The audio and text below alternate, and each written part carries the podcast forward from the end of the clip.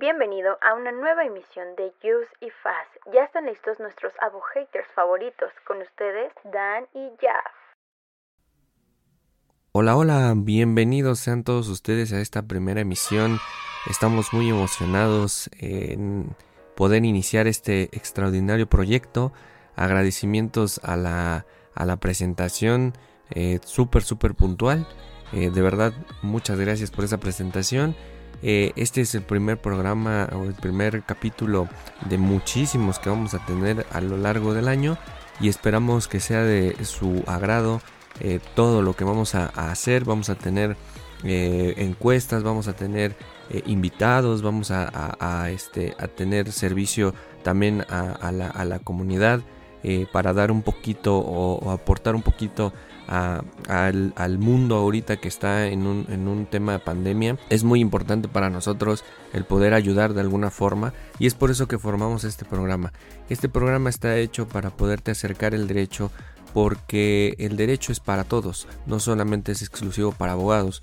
Entonces eh, nos dimos a la tarea de formar un programa que fuera fácil de digerir, que fuera fácil de escuchar y que además tú puedas eh, también acompañarnos a analizar un poquito de lo que pasa en el mundo pero para eso se necesitan dos personas. En este momento te voy a presentar a un extraordinario amigo, un gran colega que nos va a estar ayudando también a analizar este, varios de los, este, de los temas que vamos a ir eh, trayendo día a día y también va a aportar muchísimo a todos estos este, análisis que vamos a ir realizando. Estoy muy emocionado, la verdad. Este es un, un proyecto que ya veníamos trabajando y, y que mm, hoy, hoy nace este, en Semana Santa, curiosamente.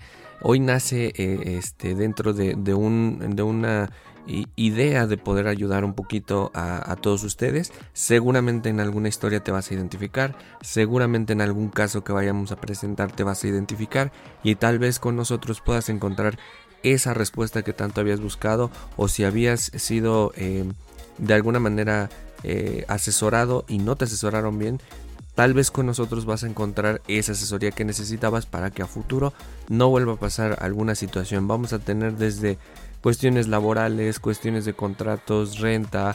te vamos a enseñar cómo es el mundo de los abogados para que también te des una idea de cómo es que tienes que buscar un extraordinario abogado que te pueda ayudar. También vamos a hablar de otros temas random que se van presentando durante, durante la semana, durante el mes, en el transcurso de, esta, de esta pandemia. Y digo, esperemos que la pandemia pase pronto y, este, y, podamos regresar a la normalidad. Y vamos a estar también este, activos para que tú puedas escuchar eh, alguna solución a alguno de los problemas que se te presentan. Te, te te recuerdo que también estamos en redes sociales. Tenemos nuestro eh, Facebook oficial que es UCFast Podcast Off. Eh, ahí nos vas a poder encontrar en, redes sociales. También nos vas a poder encontrar en eh, Instagram, que también es UCFast Podcast Off. También ahí nos vas, a poder encontrar en TikTok de igual manera. Es UCFast Podcast Off. También tenemos em, Gmail para que tú puedas, eh, tú puedas mandar tus, comentarios, puedes mandar alguna, alguna situación que quieras que podamos analizar aquí en el programa, eh, que es usifastpodcastof.gmail.com. En Twitter nos vas a encontrar con como use-bajo la y el símbolo de la i bajo fast. este, ese es nuestro, nuestro Twitter. Y este, también vamos a estar en YouTube transmitiendo eh, algunas, este, algunos en vivo. También vamos a, subir los audios del programa. Eh, y poco a poco vas a ir viendo el contenido que vamos a ir desarrollando para ti. En YouTube estamos como UCFast en YouTube para que nos puedas buscar. De todas formas te dejamos las, en la descripción todas las redes sociales y nos puedas seguir, nos puedas dar un like, eh, puedas participar de las dinámicas que vamos a tener y eh, de alguna manera también tú eh, eres parte de este extraordinario proyecto. Pero sin más, voy a presentar a, un colega, amigo. Estudiamos juntos la, carrera de Derecho. Ahora bien, les voy a presentar, porque para esto este, se necesitan dos, ¿no? Para, poder eh, analizar ah, todo el contexto que vamos a tener en el, en el podcast, se necesitan dos. Entonces les voy a presentar a un extraordinario amigo, un, un colega este extraordinario, eh, conocedor del derecho, particularmente del derecho penal. Este, y de igual manera estudiamos juntos la, carrera. Digo, no fue toda la carrera, pero sí una gran parte ya del, final de la carrera. La estudiamos juntos y seguimos eh, trabajando en algunos proyectos juntos. Entonces, les quiero presentar a mi, a mi gran amigo Haf. ¿Cómo estás, Haf? Hola, amigo. Bueno, pues, ¿qué te digo? Un poco cansado. Las tareas del hogar cansan. Oye, amigo, ¿qué tal que volvemos a empezar? Porque se me olvidó presentarme. Ni me había dado cuenta, como sigue siendo Ju. Ah. ah, sí es cierto. Sí es cierto. Entonces empezamos otra vez. No te presentaste, pues yo te presento. Gracias, preséntame, amigo, por favor, qué amable. Con ustedes, señoras, señores, amigos, amigas, el gran amigo y colega Dani. Gracias, muchas gracias. Muchas gracias, México. ¿Ven cómo, cuando, cuando uno está haciendo este tipo de, este, actividades, se le llega ahí la ardilla a uno por querer empezar luego, luego con lo bueno? Pero pues no es así, ¿verdad, amigo? O sea, hay que empezar por lo... Por lo así que hay que empezar por el inicio. Exacto, para que te conozcan. Para saber un pues poquito de ti. Pues no, creo que ni en mi casa me conozcan, pero pues igual. Está bien.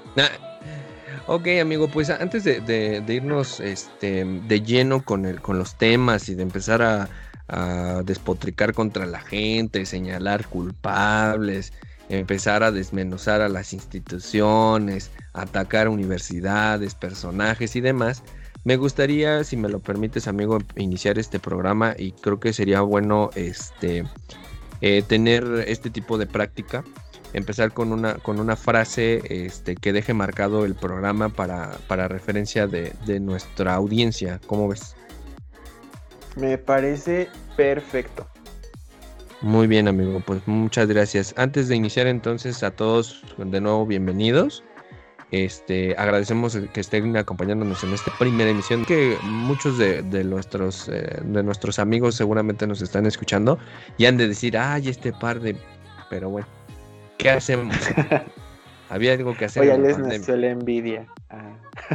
exacto, exacto. No, y aparte la pandemia, en teoría, hacer cosas que pues, no estás acostumbrado. Y eso está padre, ¿no? Iniciar nuevos proyectos. Este, pues antes también agradecerte, amigo, por acompañarnos en este proyecto y esperando que sean 100 mil capítulos, aunque no nos paguen un centavo, pero que sean 100 mil capítulos, ¿no? ¿Qué te parece? Eso esperemos, porque la pandemia me trajo aquí contigo y pues a darle duro. Perfectísimo. Bueno, amigo, entonces vamos a iniciar con una frase. Eh, muchos de los, de los amigos que nos están escuchando, la gran mayoría, tal vez no lo, no lo ubiquen más que por un tema histórico. Seguramente lo, lo leyeron, lo vieron en alguna de sus clases de historia, seguramente de historia universal. Eh, pero voy a citar a Julio César, un emperador romano, que nosotros de hecho vimos ya desde un punto de vista del derecho y, cuáles fueron sus aportaciones, que de hecho el tema tiene que ver con la, con la enseñanza de... Este, una de las frases que, yo recuerdo mucho y que marcó a, Julio César fue en una de las batallas de conquista, este, en donde llegó el Imperio Romano, evidentemente ya era lo que, lo que todos conocemos, era una potencia este, en, crecimiento eh, mayor internacionalmente hablando. Este, y eh, en ese momento llega Julio César a una de las, de las tierras a conquistar, pues no hubo oposición, amigo. Y entonces dio una frase muy célebre, de hecho es muy comentada en, la mayor parte de las clases de derecho romano y analizada por los historiadores, que es la famosa frase vine, vi, venci. Vine, vi, venci, que significa vine, vi y vencí.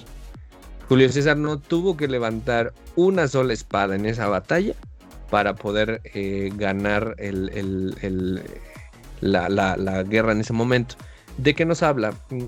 El análisis nos dice que lo, que trataba de decir Julio César era que era tan, tan grande el, ejército romano, era tan organizado, el imperio venía tan bien que no necesitaron levantar un solo dedo para poder conquistar otros territorios porque sabían de la capacidad que, manejaba Roma, ¿no? Entonces, Esto nos habla que cualquier persona que domine algo y que sea el mejor en, su, en, su, en, su, eh, en su quehacer, seguramente, seguramente va a, este, a hacer como Julio César, ¿no? Eh, que de hecho es Cayo Julio César. No sé si lo sabías, amigo. Sí, eso sí lo sabía. Fíjate que es, bien curioso, ¿no? Porque nosotros lo conocemos como Julio César. Bueno, la mayor parte de la gente históricamente lo conoce como Julio César, y, pero no saben qué es Cayo Julio César. Es una cosa medio rara, pero bueno.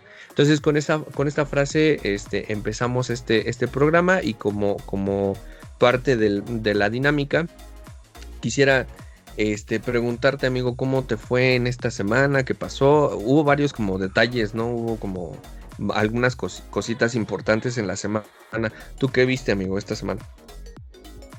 Esta semana, la verdad, no te miento, mejor ni prendí la tele para no hacer corajes. ¿Pero por qué, amigo? Ya sabes, uno las notas rojas y luego las otras las cositas despotricadas del señor presidente.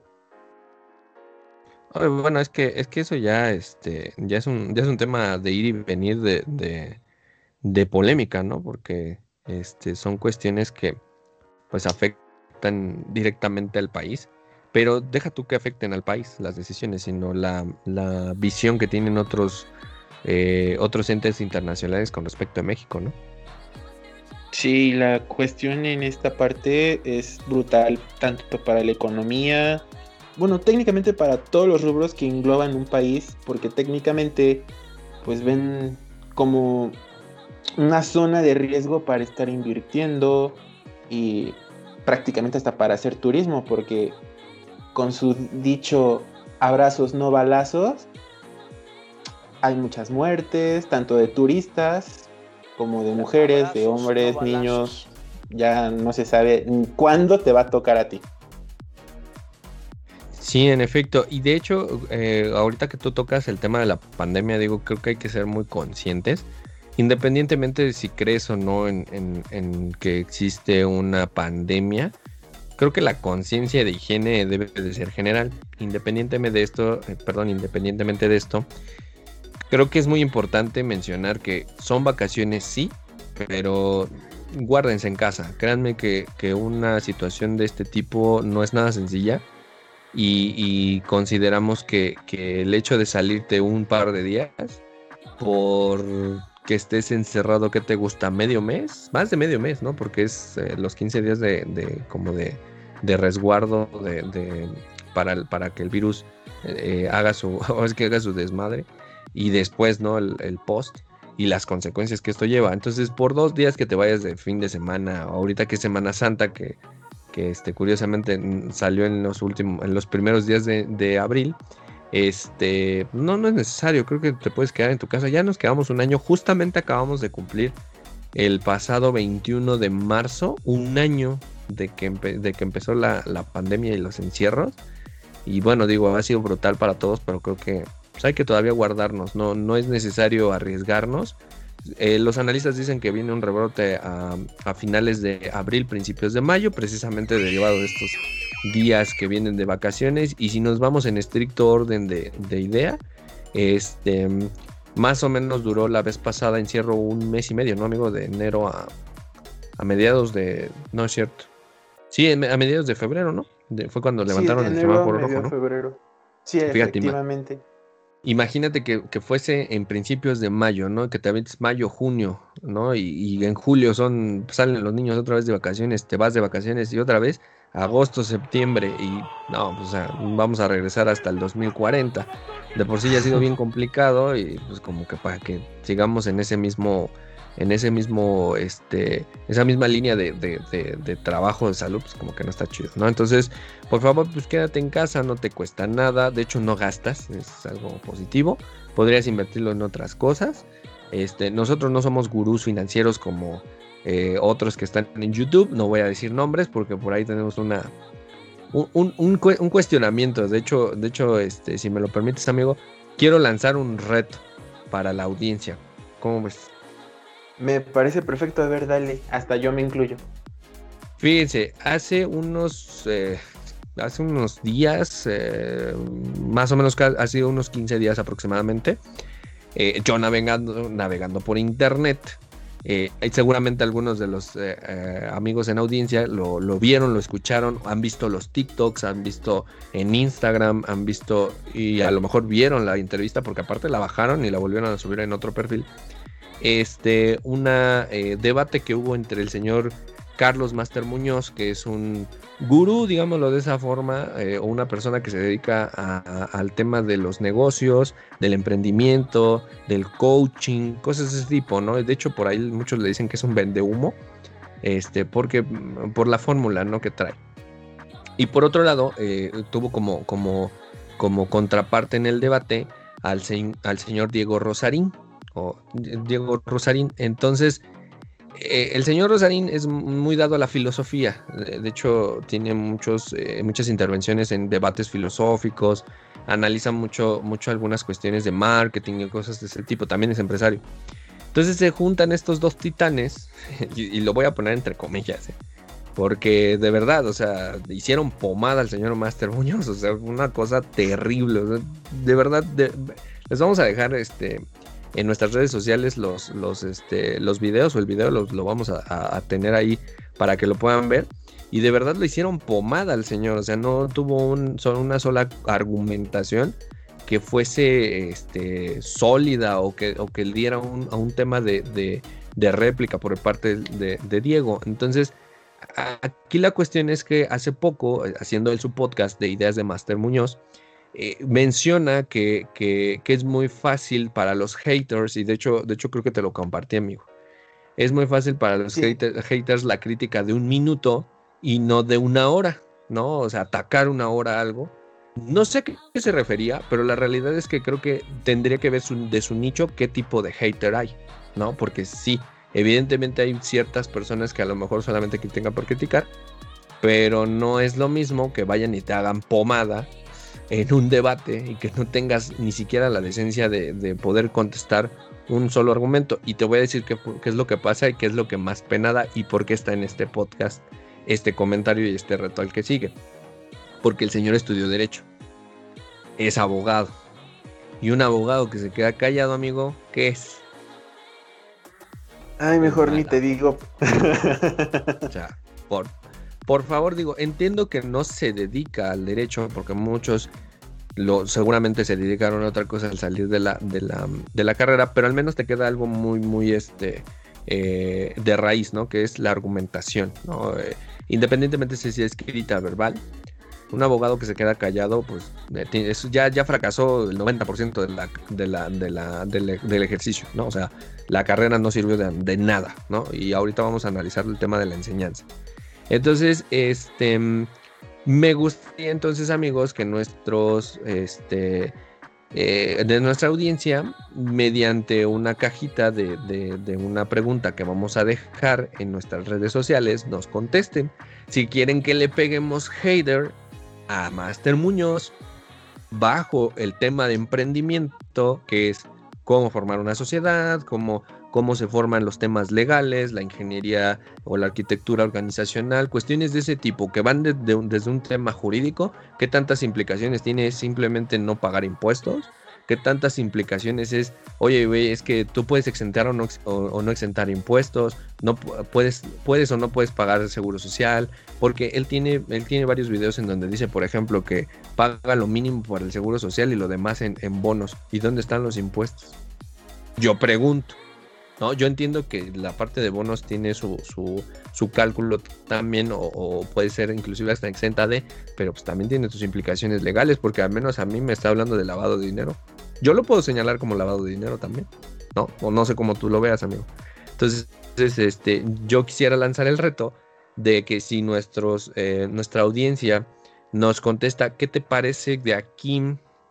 Lo vamos a poner a un mes late? O sea, ahora sí que cuando cumplamos un mes que curiosamente es en, en, en, el este puente de, de, la, de la, del trabajo, del día, del día del trabajo, ¿qué te parece si ese día sacamos ese, ese, ese, este, ese reto de tirarle hate, o sea, pero en, en, la buena manera, razonado, bien estructurado, bien, bien planteado, este, lo etiquetamos al señor y esperamos a ver si existe una réplica. Ojo, no estamos buscando ni fama ni mucho menos, o sea, a mí creo que a mi amigo le dan, nos dan exactamente lo mismo lo que haga el señor Master Muñoz. La realidad es que no estamos ni siquiera en el mismo, en el mismo canal pero sí estaría chido tirarle duro, este, que, que, sepa que sí hay quien se pueda atrever una hora o dos horas a tirarle hate con razón, a que, a que le hagan lo mismo que, el señor Diego y que entienda que pues no, no, no, nada más es el contenido vistoso, porque sí, o sea, hay que reconocer, tiene un extraordinario contenido, es muy bueno. Digo, por ahí se le, se le van, o se le va a su equipo las faltas de ortografía, pero bueno, digo, creo que, creo que son temas que son un punto y aparte. Pero sí estaría chido que si el más del 85% de la audiencia nos dice que sí lo hagamos, sea el tema del el primero de mayo. ¿Qué te parece, amigo? Perfecto, me parece bien. Ahí está entonces amigos, les vamos a dejar en, en la caja de descripción este, de, de, todos de todas las redes sociales. Lo vamos a subir de, una forma encuesta y ustedes nada más van a responder sí o no. Eh, a la pregunta de ¿quieren que le tenemos hate al señor Master Muñoz de cómo se forma una empresa porque su equipo no sabe escribir, porque les falta la ortografía? Diga sí o diga no. Si más del 85% de la audiencia dice que sí, el primero de mayo, eh, con todo gusto, vamos a, sacar este, este podcast con ese tema en donde les vamos a decir qué implicaciones tiene siquiera pensar en asociarse, porque no es tan sencillo como, como él lo plantea. Este, y por ahí vamos a analizar algunas cositas este, importantes de su, de su, fórmula que presenta el señor Master Muñoz. Este, y van a ver cómo no es la misma perspectiva en la forma real desde el punto de vista jurídico, que es la base de prácticamente todo, si no es que de todo, este, a lo que él eh, maneja y dice, ¿no? Este, y no es porque ni le tengamos envidia, ni como les dije, no estamos buscando fama, ni mucho menos. Lo que estamos buscando es que ustedes que escuchan o que lo ven, pues también entiendan que hay una implicación atrás que puede o, darles un, unos, un éxito rotundo o un fracaso este, pero bastardo, o sea, y que se puedan ir a la calle. Y si no es que peor, amigo, ¿no? Que se puedan ir hasta la cárcel por andar. Hasta la cárcel. Este, sí, sí, sí, porque eso de evadir impuestos, chicos, no lo hagan, no lo hagan, es malo. Y sobre todo ahorita que está muy en boga eso, ¿no, amigo? De, del tema de, de los impuestos, ¿no? Con el SAT. Sí, de hecho, el SAT hasta la fecha y hasta este momento es una bestia come impuestos, come dinero, es meterse en problemas con él es horrible. Sí, amigos, no lo, no lo vayan a hacer. Entonces, pues ahí está el reto. Digo, empezamos como bien calientito el, asunto. Entonces, este, vamos a. Vamos a este. a, buscar el, espacio para que puedan ustedes escucharnos. Y, y bueno, cerrando la pinza y lo que tú comentabas, curiosamente esto el tema de la pandemia y, demás, eh, yo vi una noticia que me llamó la atención. En Michoacán, el gobernador de Michoacán comentó que ya hay una variante de la cepa brasileña, si mi memoria no me falla, y ahorita les voy a, les voy a confirmar, del, de COVID. Y entiendo que muchas de las vacunas no están diseñadas para las, para las cepas que son mutaciones directas del SARS-CoV-2, eh, como es la, de, la que viene de Gran Bretaña y como es la que está en, Sudáfrica, la que está en, Brasil. Y de hecho hubo una por ahí, una mutación mexicana. Ya saben que el mexicano no se queda atrás. Este, entonces también hay una, una mutación de este, de este lado. ¿Tú escuchaste al respecto, amigo, o viste en alguna parte de Facebook? Eh, lo escuché, pero no sé si era noticia falsa o algo así. Me parece que era, eh, bueno, se identificó la variante en Jalisco, me parece. Eh, según yo, amigo, es en Michoacán.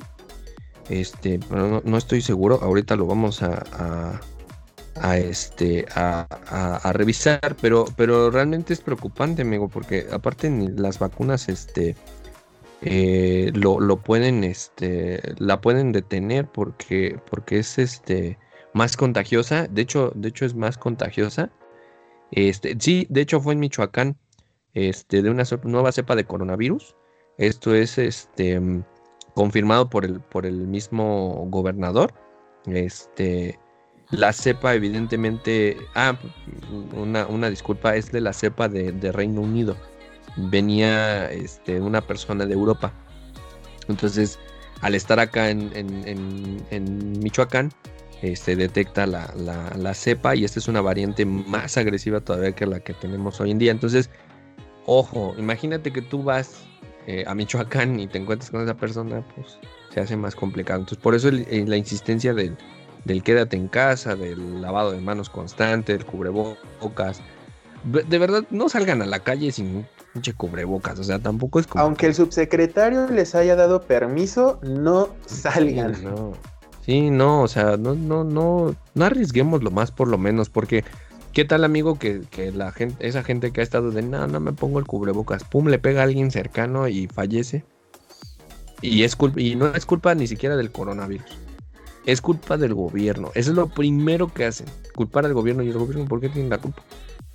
No, acuérdense que el gobierno simplemente es una manera de que el Estado pueda eh, eh, enunciarse en, una parte de, control. Entonces el gobierno pues, aquí no tiene nada que ver, es la ciudadanía la que tiene que... que la responsabilidad eh, completa.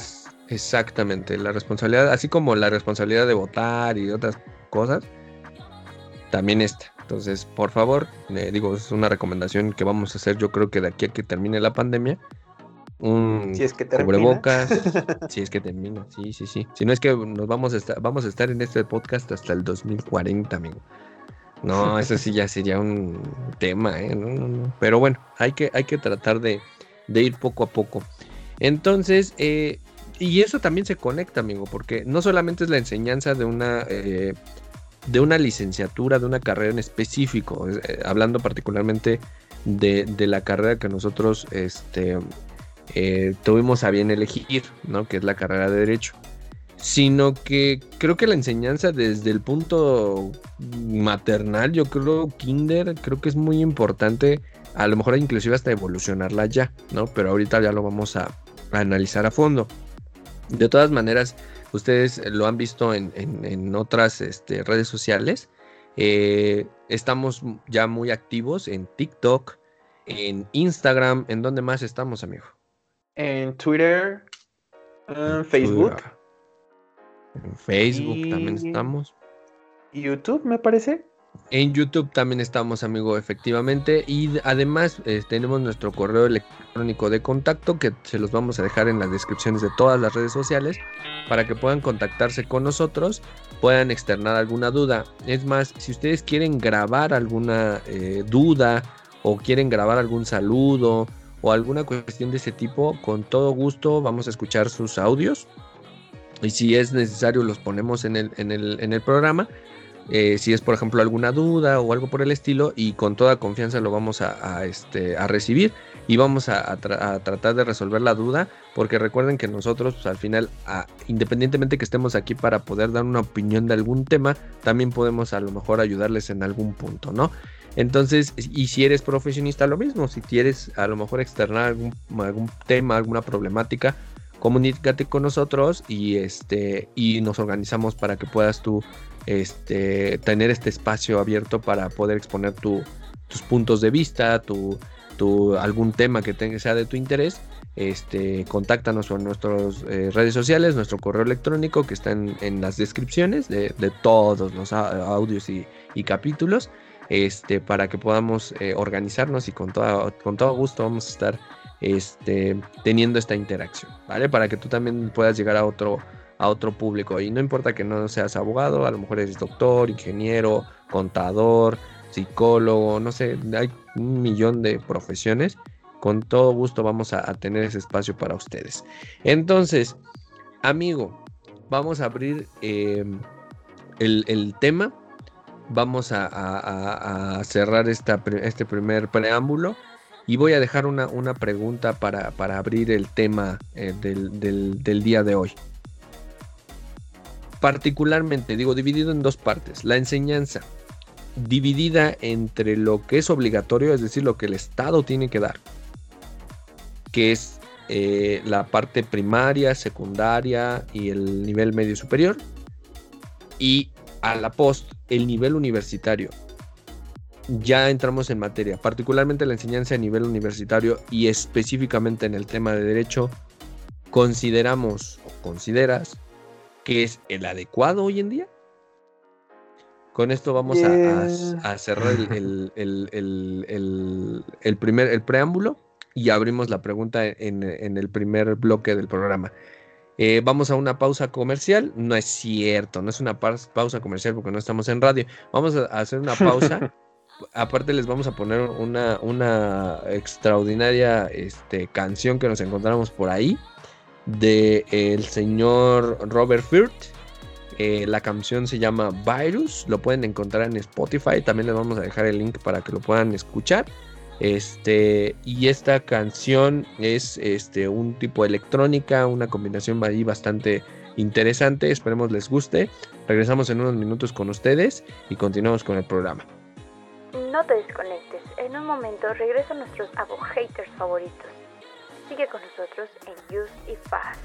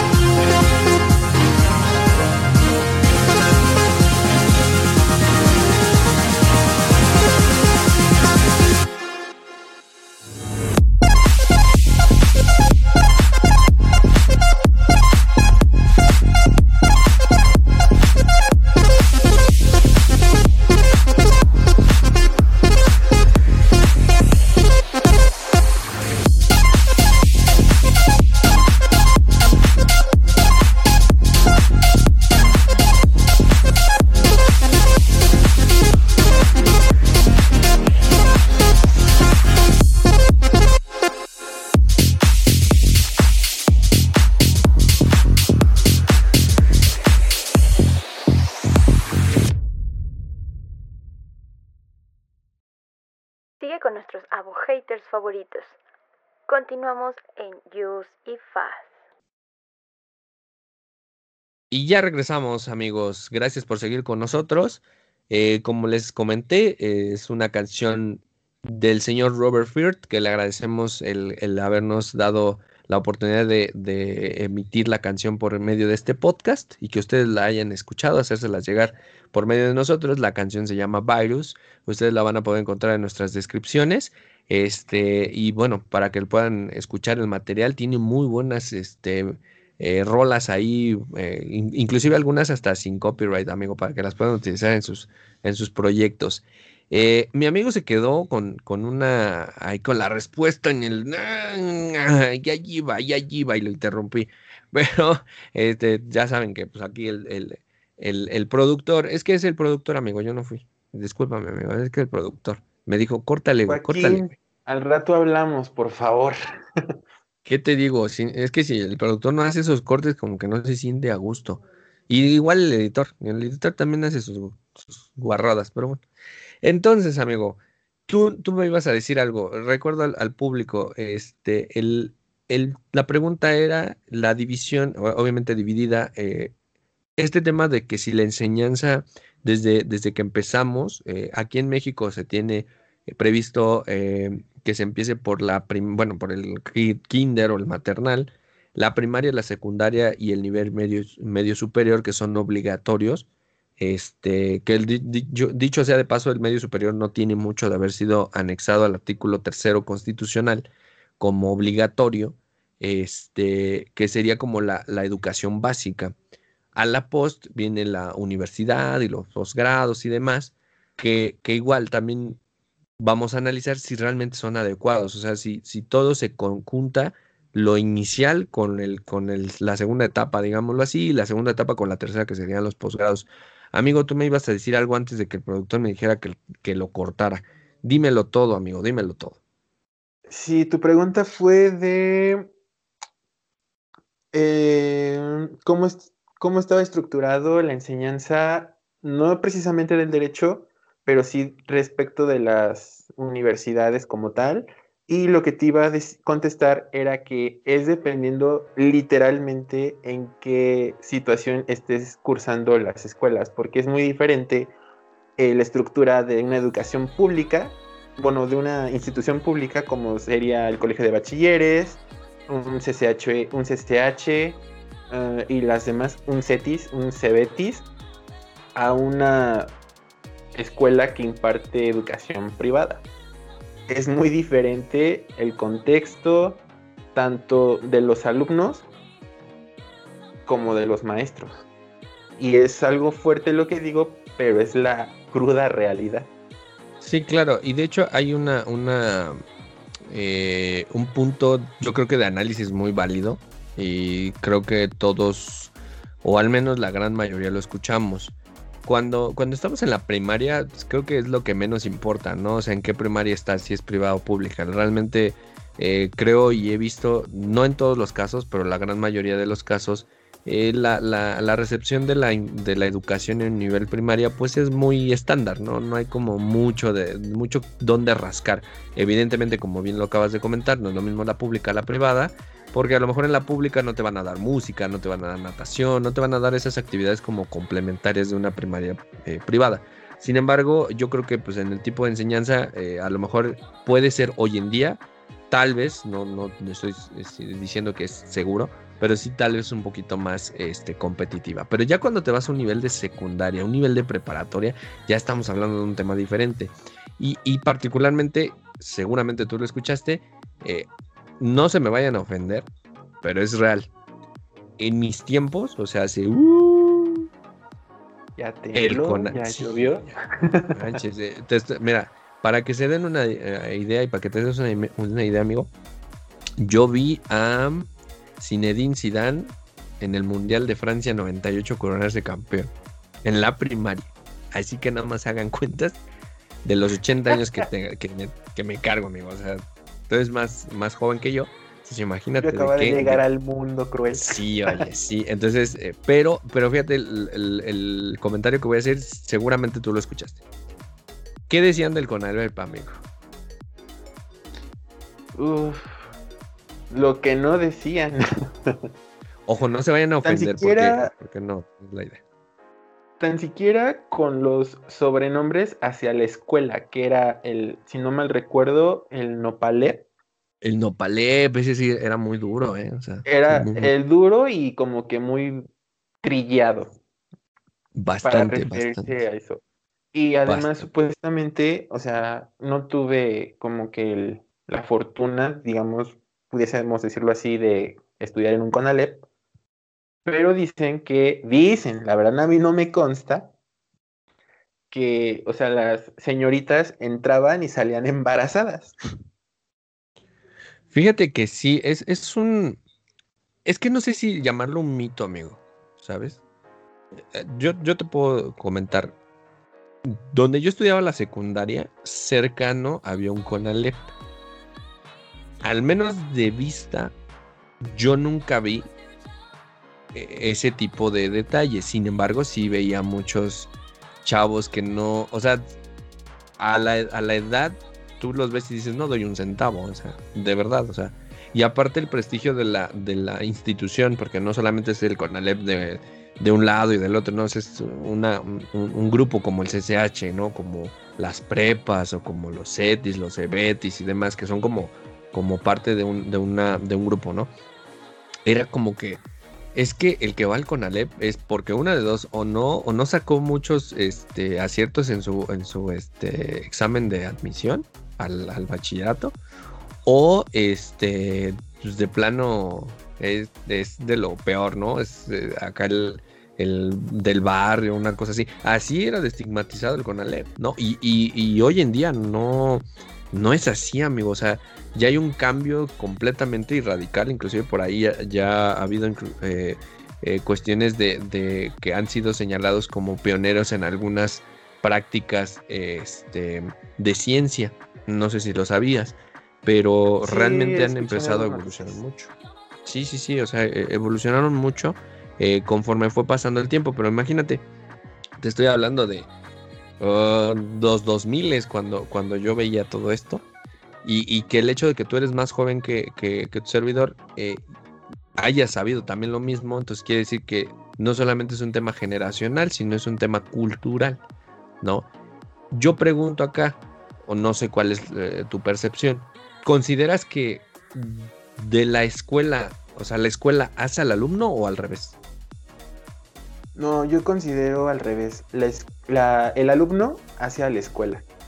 ¿Por qué, Porque así puedes ir en la más prestigiosa escuela, pero si tú no tienes como la, las ganas, el entusiasmo de, de crecer, pues aunque así te pongan a los mejores maestros del extranjero, así tenga el profesor miles de grados, no, no va a prosperar nada.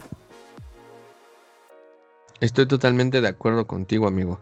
Y, tocando, tocando este tema, digo, o sea, es, un ejemplo, porque así como dices tú, ¿no? El estigma del CONALEP era que las chicas salían embarazadas. Yo pregunto, ¿cuál es el índice de embarazo en un CCH, por ejemplo? En una prepa, en un bachilleres. Y donde te voy a decir una cosa, en bachilleres yo sí vi más. En el CCH también. No vi tanto ni en Cebetis, ni en Conaleps, ni, ni en Cetis. Yo creo que también era por zonas, porque yo estudié la prepa en el Bachilleres 2. Colegio de Bachilleres Plantel 2, en Avenida 100 Metros. Ah, ya, ya, hasta por allá.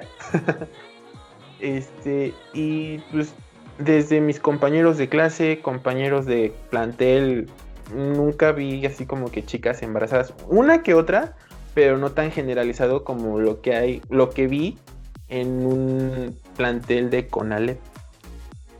Ok, ese es un buen dato. Ese es un buen dato. Eh, fíjate que a mí me pasó al revés. esa situación.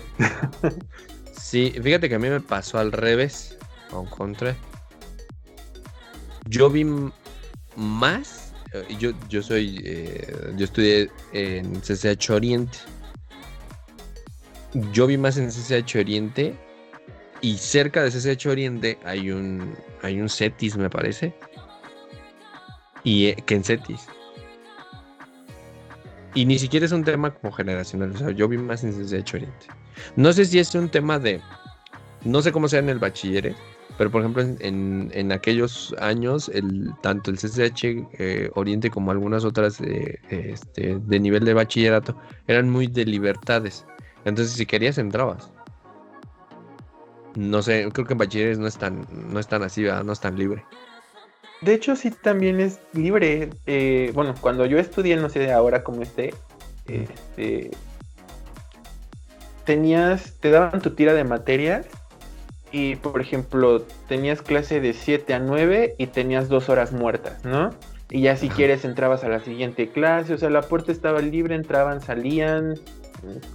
Pues no era así como lo esperado del brinco de secundaria donde te tenías que, quedar la hora del recreo y cositas así a lo que fue la preparatoria. De hecho, una anécdota de ahí, del primer día, como de, ¿a qué hora es la hora del recreo, no? Y ya. Oye, si todos preguntan oye, ¿a qué, hora es la hora del recreo? No, niño, aquí no hay recreo, ese es receso. Aparte, ese también es de la secundaria, porque llegas con, es que es recreo en la, prima, en la primaria. No, niño, ese es receso. Entonces, ya había prefectos, ¿te acuerdas? En la secundaria había prefectos. Bueno, de hecho, no recuerdo si era prefectos. En la secundaria no, no hubo prefectos, hubo el, el orientador le hacía de prefecto, de orientador, de profesor de matemáticas, de profesor de pues, biología. que, secundaria viva, ¿no? Ah, bueno, también para poner en contexto a la audiencia de también cómo es la situación educacional en pues en lo que es la educación pública. De hecho, también en anécdotas, este, tuve un, profesor que daba educación física y el taller de electricidad, o sea, materias que pues en su rama no tendría nada que ver. Nada, no sé si es como que igual generacional para los profesores de educación física. Eh, a la hora de supuestamente impartir su clase de educación física era jugar fútbol. Todas las santas clases era fútbol. ¿Sabes qué? Es que me imaginé, ahorita que hiciste la analogía, me imaginé al, profesor de educación física dando electricidad, por ejemplo, ¿no? Y, al revés, y confundiendo, ¿no? el, a ver, niños, hagan una conexión. O sea, no, nada que ver. Pero yo creo que ha de ser lo mismo, ¿no? Para no confundirse. Ah, pónganse a jugar fútbol, chavos, ya, no importa. Seguramente. ya que importa.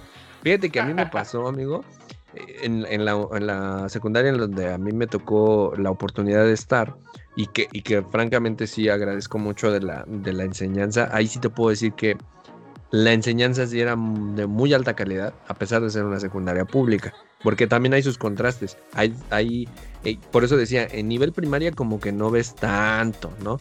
Porque antes no se daba inglés en las, en las primarias este, públicas. Hoy en día sí. Para aquellos que son muy jóvenes y que apenas están como entrando en todo este tema de la educación, antes no daban inglés, tenías que estar en una, primaria privada para poder recibir un idioma adicional. Hoy en día es igual. Una, o cursos. Exactamente. En la secundaria ya todos, todos, absolutamente todos reciben la base del inglés, ¿no? Pero lo que a veces diferenciaba una y otra, tú, tú tuviste varios algún taller eh, que mm, tú escucharas en otros lados que dijeras, no, este yo no lo tenía, o este o no, este es bien diferente. Por ejemplo, nosotros en la, en la secundaria este, en donde yo estaba, que es la técnica número 66, Francisco J. Mujica, saludos a todos por allá. Era, eh, no sé si ya hayan agregado alguno o lo hayan, o hayan quitado, pero en mis tiempos era electrónica, que puta, todos querían electrónica, todos los hombres, ¿eh? Porque también mujeres, y ojo, mujeres muy poquitas, yo vi como tres o cuatro. Este, era electrónica que era como el, el top de lo top, ¿no? Luego venía eh, electricidad, que ahí se peleaba con la electrónica, ¿no? Pero por, por mm, yo creo por lo práctico que es, ¿no? Luego seguía este, contabilidad, que ese era más para los que ya no, pues ya no entraron a, ya no entraron ni electrónica ni electricidad, pues conta, ¿no? Y si eras hombre, pues conta. Porque si te ibas a, a este secretariado, que mis respetos a todas las secretarias, este, la realidad, y así lo voy a decir crudamente, te tachaban de ser gay. Punto. Esa es la realidad. Más, más no sabíamos, eh, porque digo, yo no, yo tuve la oportunidad de, verlo por una, por un tema de exposición. La, la este, y ya después de, que, de salir de egresado ahí, este, el alcance que tiene el secretariado, O sea, de verdad, o sea, tienen una, un alcance impresionante. Yo tengo yo no sé tú, pero yo tengo un tipeo como de 80 palabras por minuto. Y una secretaria yo creo que anda por ahí de los 210. Más o menos. o menos. Si no es que más. Y aparte, tienen una, una materia que se llama taquimecanografía. Ahí no me vayas a poner el infrastructure, por favor, editor. este, pero, pero, güey, o sea, rayitas y no sé qué, y cada una, cada una de esas cosas tiene un significado.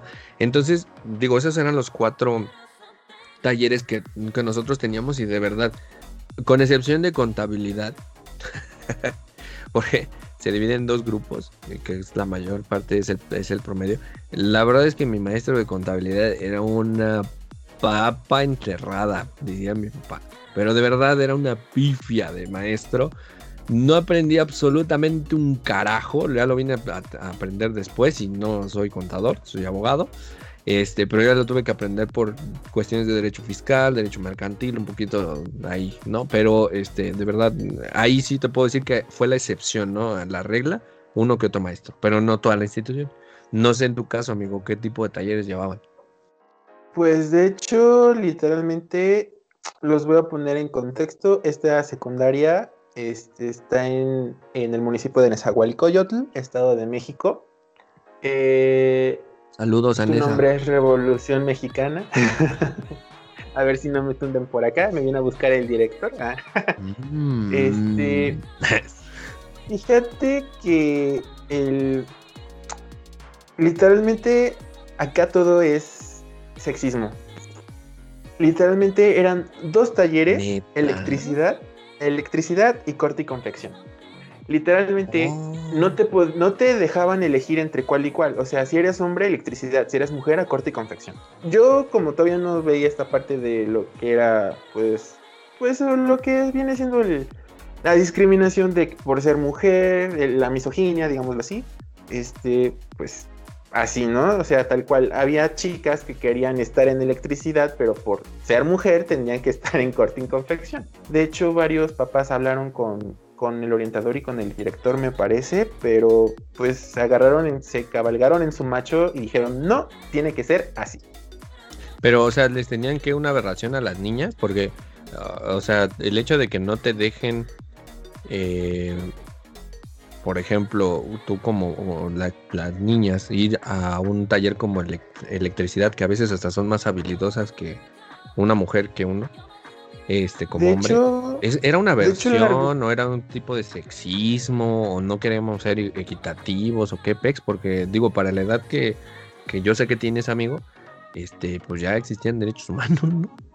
¿O no? Sí, se supone. de hecho, estuvieron a punto de traer a la comisión este, estatal, pero pues igual este el argumento del director era no no hagan todo esto mediático no es que no hay presupuesto supuestamente para implementar más talleres o sea era el único argumento que para él resultaba como que de, de que se, se zafaba de la situación pero la realidad era que si eres hombre a electricidad patales o no te guste electricidad y corte y confección. Patales, no te guste, corte y confección. Y literalmente su argumento también para implementar esos dos, este, dos talleres era, es que eres mujer, necesitas aprender a coser. O sea, desde ahí empezamos mal, ¿no? Eres hombre, es que necesitas este, tener callos en las manos y aprender a conectar, aprender a hacer estos amarres, aprender a conectar un foco. Y pues, sí, estuvo un poquito fea la situación. Pregunta, amigo. Digo, la, la comisión, lo digo con todo, con, con toda la boca llena de razón y de verdad lo digo así. Y lo vamos a ver en algún otro programa. para ti la Comisión de Derechos Humanos, sea estatal, federal, al menos para mí, no sirve para un carajo. Esa es la realidad. No sirve para un carajo. ¿Para ti? ¿Sirve o no sirve? De hecho, no, no sirve porque si sus resoluciones estuviesen fuesen coercitivas, ahí sí te creo que sirviese de algo, ¿no? Por lo menos. Pero son resoluciones que de recomendación, o sea, te recomiendo que hagas esto y esto y esto. O sea, y la otra persona que supuestamente tuvo esa resolución es, bueno, pues sí, pero pues no, no quiero, no puedo y no lo hago. Claro. Y no hay sanción ante eso. Sí, en efecto.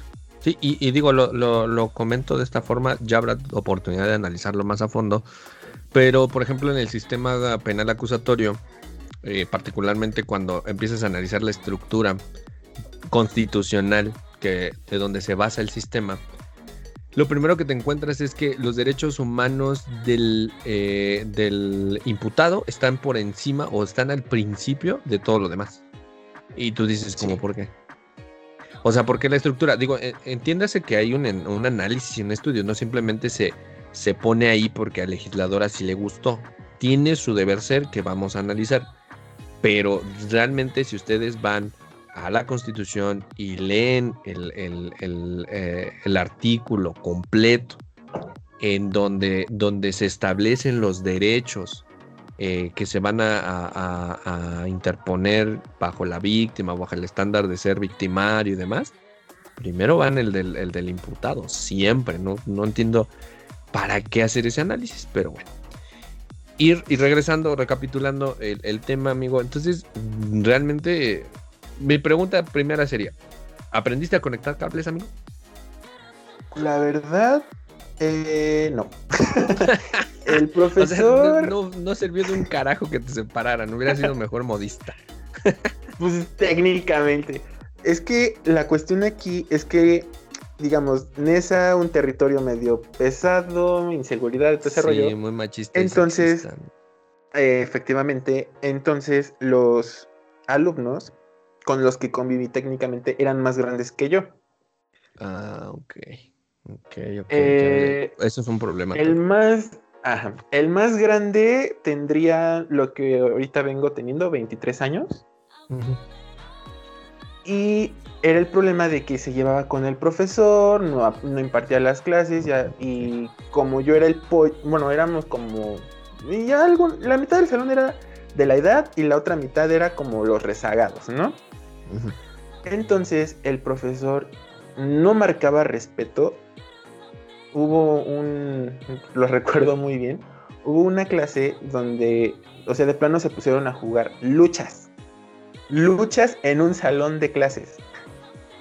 Ojo, no, estamos hablando de la Arena México. No, ni del Toreo Cuatro de Caminos. Era un salón de clases. en la escuela secundaria oficial 39 Revolución Mexicana. Saludos. Ándele, ahí nada más para que tenga el dato, la, la, este, ¿cómo le dicen? La mesa de padres de familia, sí, sí, sí le dicen. Es que ya algo así. O congregación, algo, algo así. Algo así va. Para que si van a, van a, ah, no, sabes, sabes, mejor hay que hacer un anuncio para que vaya la, la AAA o el Consejo Mundial de Lucha Libre, si gustan eh, pasar a la, a la secundaria. Ahí hasta les van a enseñar nuevas llaves, ¿eh? Sí, seguramente o si no sacan al nuevo octagón, o sacan al nuevo místico, de ahí seguramente sale. No, no es cierto, tampoco estamos atacando así como. Pero pues sí son realidades, ¿no? Que, que, se viven. Fíjate, amigo, eso, es muy interesante. O sea, ¿cómo es que una secundaria. Sí, sí se entiende que también es. Hay una diferencia que no debería de existir. Entre secundaria técnica, luego secundaria diurna y bla, bla, bla, ¿no? Hay un montón de.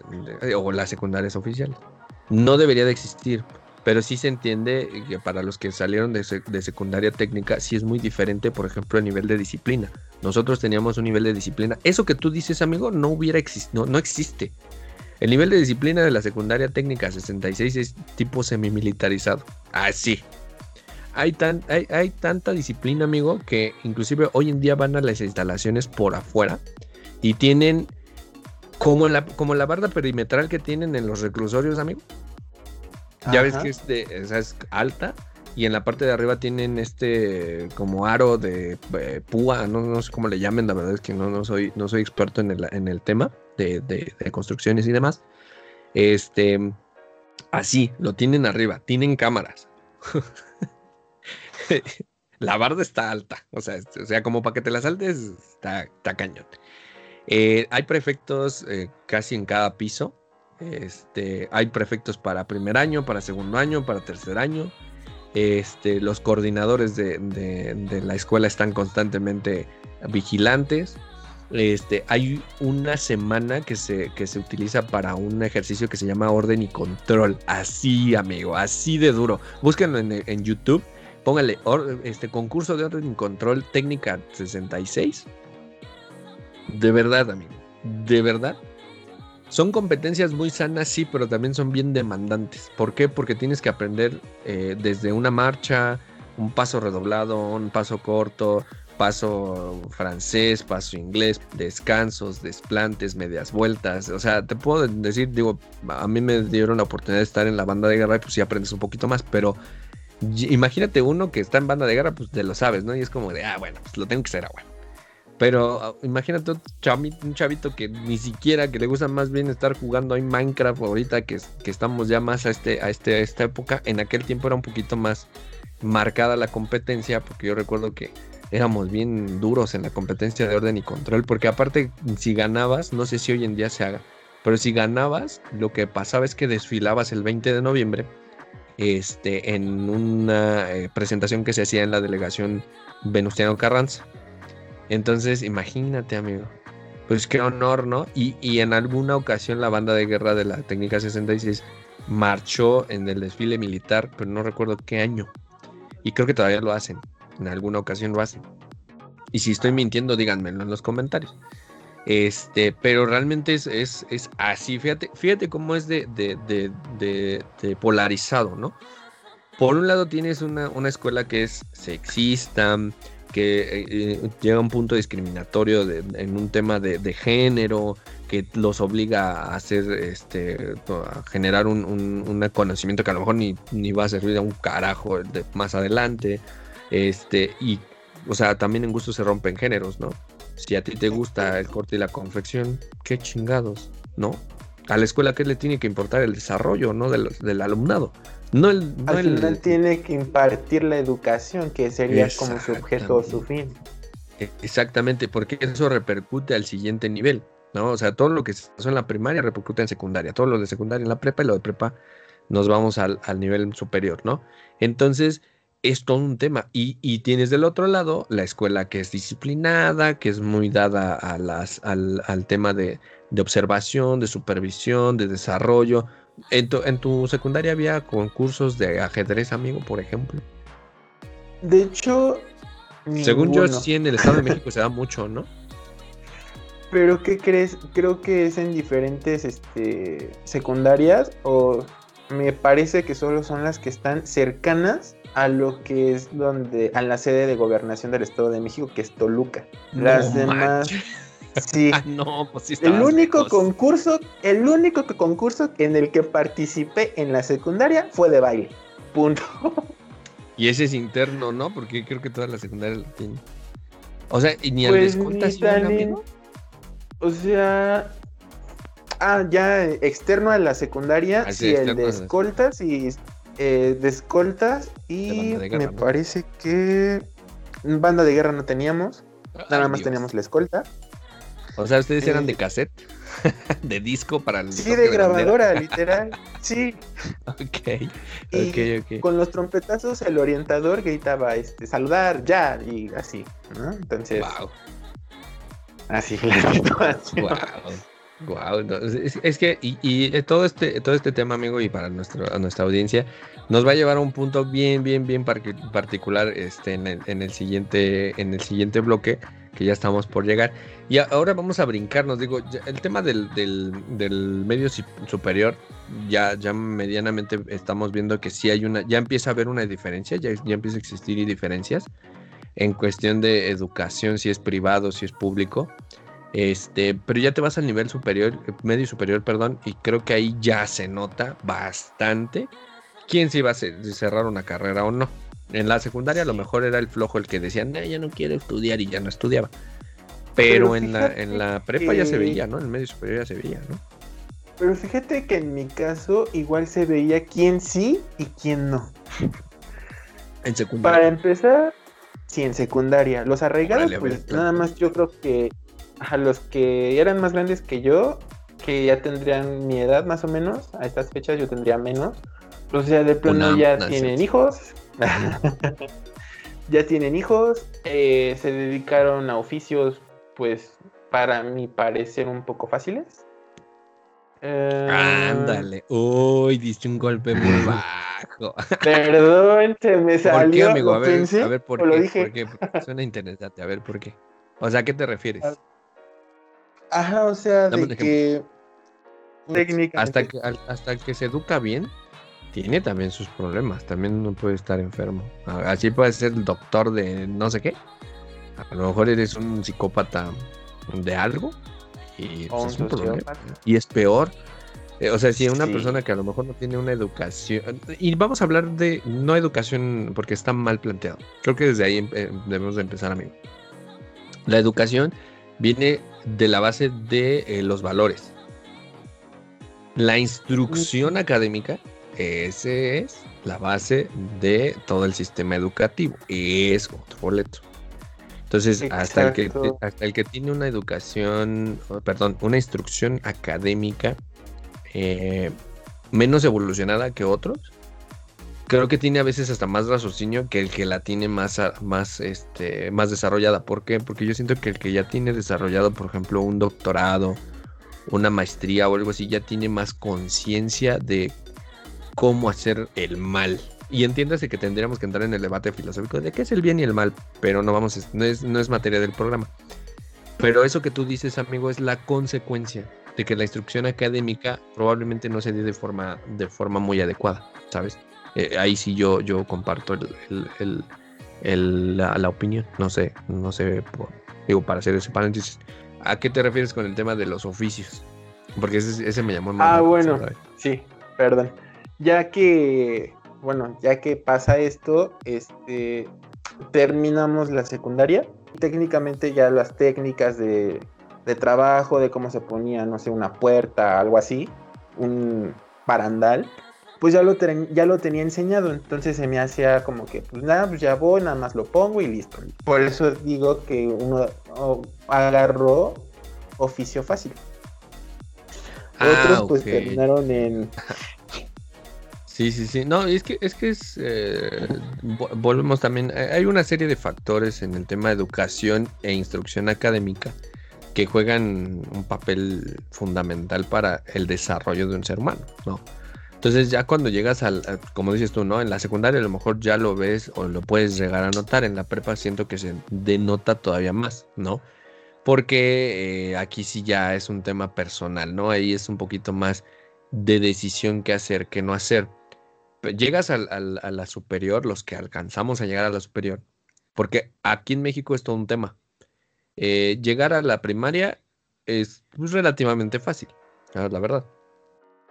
Llegar a la secundaria ya se empieza a complicar porque hacen un examen de, de selección. Ojo, poco? yo no estoy de acuerdo. yo no estoy de acuerdo. La verdad, la verdad a mí no me tocó, ¿eh? O sea, literal, ah. salí de la primaria. Bueno, de hecho, eh, tratamos de buscar algo un poco cerca. Ajá. Eh, sí le decían a esta secundaria el penitenciario Revolución. Yo no sabía ni por qué, ¿no? O sea, literal. Y ya mi mamá va y pues me inscribe ahí, que era lo más cercano, pero yo estaba esperando lo mismo, el examen supuestamente como de admisión, ¿no? No, pues resultó, llegó el primer día, segundo, pues así salí y pues nunca me aplicaron ningún examen de admisión. Sí, amigo, es el famoso Ceneval de secundaria. Eh, eh, básicamente, el, ¿Cómo se llama? La, idea es igual que como en la prepa, ¿no? Como que pones tus, tus este, ¿cómo se llama? tus opciones con la finalidad de evidentemente quedarte al, a la opción o en el lugar que mejor o más cercano te quede, ¿no? En, aquel momento eh, así, así se hacía. No sé si hoy en día se haga pero la realidad es que yo no estoy ni de acuerdo en que se haga un examen de Ceneval para secundaria, ni en el examen de admisión para la prepa, ni en el examen de admisión a la universidad, por dos, por, dos razones fundamentales, amigo. Uno, el de la secundaria es más una cuestión como dices tú, o sea, güey, pues te, vas a poner en la, en la secundaria que más cercana te quede, esa es la realidad, ¿no? Sí. Dos, el de la, el de la, el del medio superior es como básicamente quita los, con, la razón, ¿eh? Quita los más pendejos que vengan de la secundaria y deja a lo mejorcito. Y realmente cuando ya llegan al medio superior, la neta está igual o peor. No, el nivel educativo, instrucción educativa. Tres, el de la universidad es prácticamente imposible, amigo. O sea, ¿de cuántas, cuánta gente se queda en la UNAM de las que hacen este eh, examen, amigo. Y de hecho, tomando este ejemplo, se me hace algo absurdo y transportándolo así como que algo laboral, es como de, vas van a concursar 200 para tres plazas. Es como de, pues también es algo un poquito absurdo. Exacto. Eh, la, cuestión acá con, con, el, los, ese tipo de exámenes de selección, digo, entiendo que lo que estás buscando es, eh, y aquí viene mi segundo argumento, es de alguna manera entender que tiene que haber una calidad educativa, eh, o perdón, una calidad de instrucción académica y que esas personas que estás seleccionando van a llegar a un punto superior en cuestión de, laboralmente hablando o van a dirigir alguna gran compañía o van a dirigir eh, alguna cuestión de proyecto de Estado o cuestiones de ese tipo. Entonces los vas a preparar lo mejor posibles. Pero nosotros, o al menos eh, lo que yo vi en el nivel superior, amigo, ni siquiera los catedráticos están preparados. Eso te habla que el sistema no es correcto. O sea, no está bien. Ojo, y es en que Estados Perdón. Perdón. No, sigue. Eh, ojo, en Estados Unidos tampoco es comparar, ¿eh? Pero para que se den una idea del modelo, en Estados Unidos no pasan de, o sea, los niveles no son tan, en, cuestión de selección, no son tan estrictos hasta que ya se llega a, un nivel de, medio superior, sí. Pero para, para, llegar al superior también hay otro, otros medios, no solamente es el, el, tipo académico hablando de conocimiento, sino también se le da mérito al deporte, porque en el bachillerato se hace, así, así se, se estructura, ¿no? O sea, por ejemplo, si eres una superestrella en el básquetbol, en el fútbol americano, por ejemplo, te becan y te mandan a una de las grandes universidades. Te buscan la manera de que entres becado a esa universidad, pero te vas condicionado también. Entonces, cuando llegan, por ejemplo, a la NFL, ¿tú, tú crees que, un Tom Brady no tendrá alguna carrera en algo? No, de que la tienen, la tienen. Claro, ¿por qué? Porque es un, es un es de alguna manera un requisito para, para, poder hacerse. O sea, para poder hacerse jugador eh, profesional necesita haber pasado ciertas, ciertas etapas en su educación para poder que la NFL, la NFL en este caso pues, le diera una oportunidad de un contrato grande, ¿no? Por ejemplo. Te lo voy a comparar. En, en, Portugal, en Lisboa, para ser más precisos particularmente hablando, ustedes conocerán al súper y famoso Cristiano Ronaldo. Bueno, pues el señor no tiene ni lo que equivaldría a la secundaria en México. Y gana. ¿Y cuánto cobra? o sea, dinero el señor tiene para morirse 100 vidas. Pero no tiene ni la secundaria. Y aquí nos conectamos con el, con el último punto del, del bloque. El tema de la, de la educación en la media superior es a lo mejor ah, pasable, lo que tú quieras, ¿no? Pero ya cuando entras a un tema de, la superior, ¿qué pasa? O sea, ¿por qué, por qué, por ejemplo, en la, la carrera, una de las carreras más demandadas en, la UNAM, por ejemplo, es la de contabilidad. O está después la de Derecho y la de Medicina. Son las tres carreras más demandadas eh, dentro de la Universidad Nacional Autónoma de México. Pregunto yo, ¿cuántos desempleados hay en contabilidad, en derecho y en medicina? Mm, de, no hay cifra para decirlo. A lo mejor sí hay cifra, pero la realidad es que cuántos abogados, por ejemplo, ya vamos a, la materia de derecho. Pon tú que salgan 500 abogados de la UNAM. 500 de la UAM, 500 de ITAM, 500 de todas las universidades, ¿no? Que a lo mejor tengamos una matrícula de, no sé, 10 mil, 10 mil abogados. De esos 10 mil abogados, amigo, ¿cuántos crees que realmente vayan a hacer algo grande, algo exitoso? Muy pocos. ¿El 1% te gusta? Y ya estoy exagerando. ¿Y, a qué me refiero con un tema exitoso? Amigo, ¿te enseñaron a cobrar? No, ni a litigar para empezar. ¿Te enseñaron a redactar una demanda? No. Ojo, aquí es donde vienen las carencias del sistema educativo y del, sistema de enseñanza. ¿Por qué? Porque si real, o sea, está padre conocer la historia del derecho, por ejemplo, seguramente en el caso de medicina y de contabilidad de todas las demás tendrán algún bloque de historia, ¿no? Porque tienes que saber los antecedentes básicos de cualquier carrera. Pero, por ejemplo, yo, yo no, no sé si a un diseñador gráfico, por ejemplo, le enseñaron a, cobrar. Digo, si tenemos por ahí alguien que nos escuche que es de diseño gráfico, que nos diga, te enseñaron a cobrar eh, tus diseños, tus logos, tus eh, isotipos, eh, lo, que, lo que haga. No creo. La realidad es que no. ¿Qué es lo que haces? Te vas al mercado. ¿Y cuál es, cuál es la primera oferta que recibes? Como no tienes experiencia, de pasante. Hijo. no más, la peor experiencia del mundo. Bueno, también depende, ¿no? Porque depende de dónde te toque. Pero no es a mí donde me tocó practicar, nada más depende mucho de la persona con la que te contrata. Tu mentor. Ah, exacto. Eh, sí, sí, sí, estoy de acuerdo contigo. Ahí sí tiene mucho que ver la persona de que te, que te hace como segunda. Sí, tienes razón. Pero, pero devolviéndome al tema educativo, amigo, eh, yo pregunto, ¿consideras que se requiere una evolución primero desde las instancias base, primaria, secundaria, preparatoria, hasta la médula universidad, universitaria, posgrado inclusive, o solamente las instancias base y ya lo de la universidad, el posgrado y demás se, se dé a libre cátedra, ya pues quien quiera entiende y quien no, pues ya es chingo. Fíjate que sí, pero empezaría directo desde la base, porque así como te decía, por ejemplo, hay algunas escuelas donde los profesores no siembran ni respeto y hay otras donde la disciplina es como el indicio del día al día.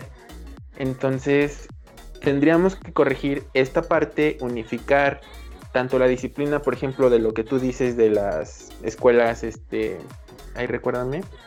La militarizada, la técnica. Ándale, Ándale, ajá, las secundarias técnicas con las secundarias oficiales, porque al final de cuentas es el mismo nivel, al final de cuentas son primarias, al final de cuentas son kinders o como o maternales. Maternales también.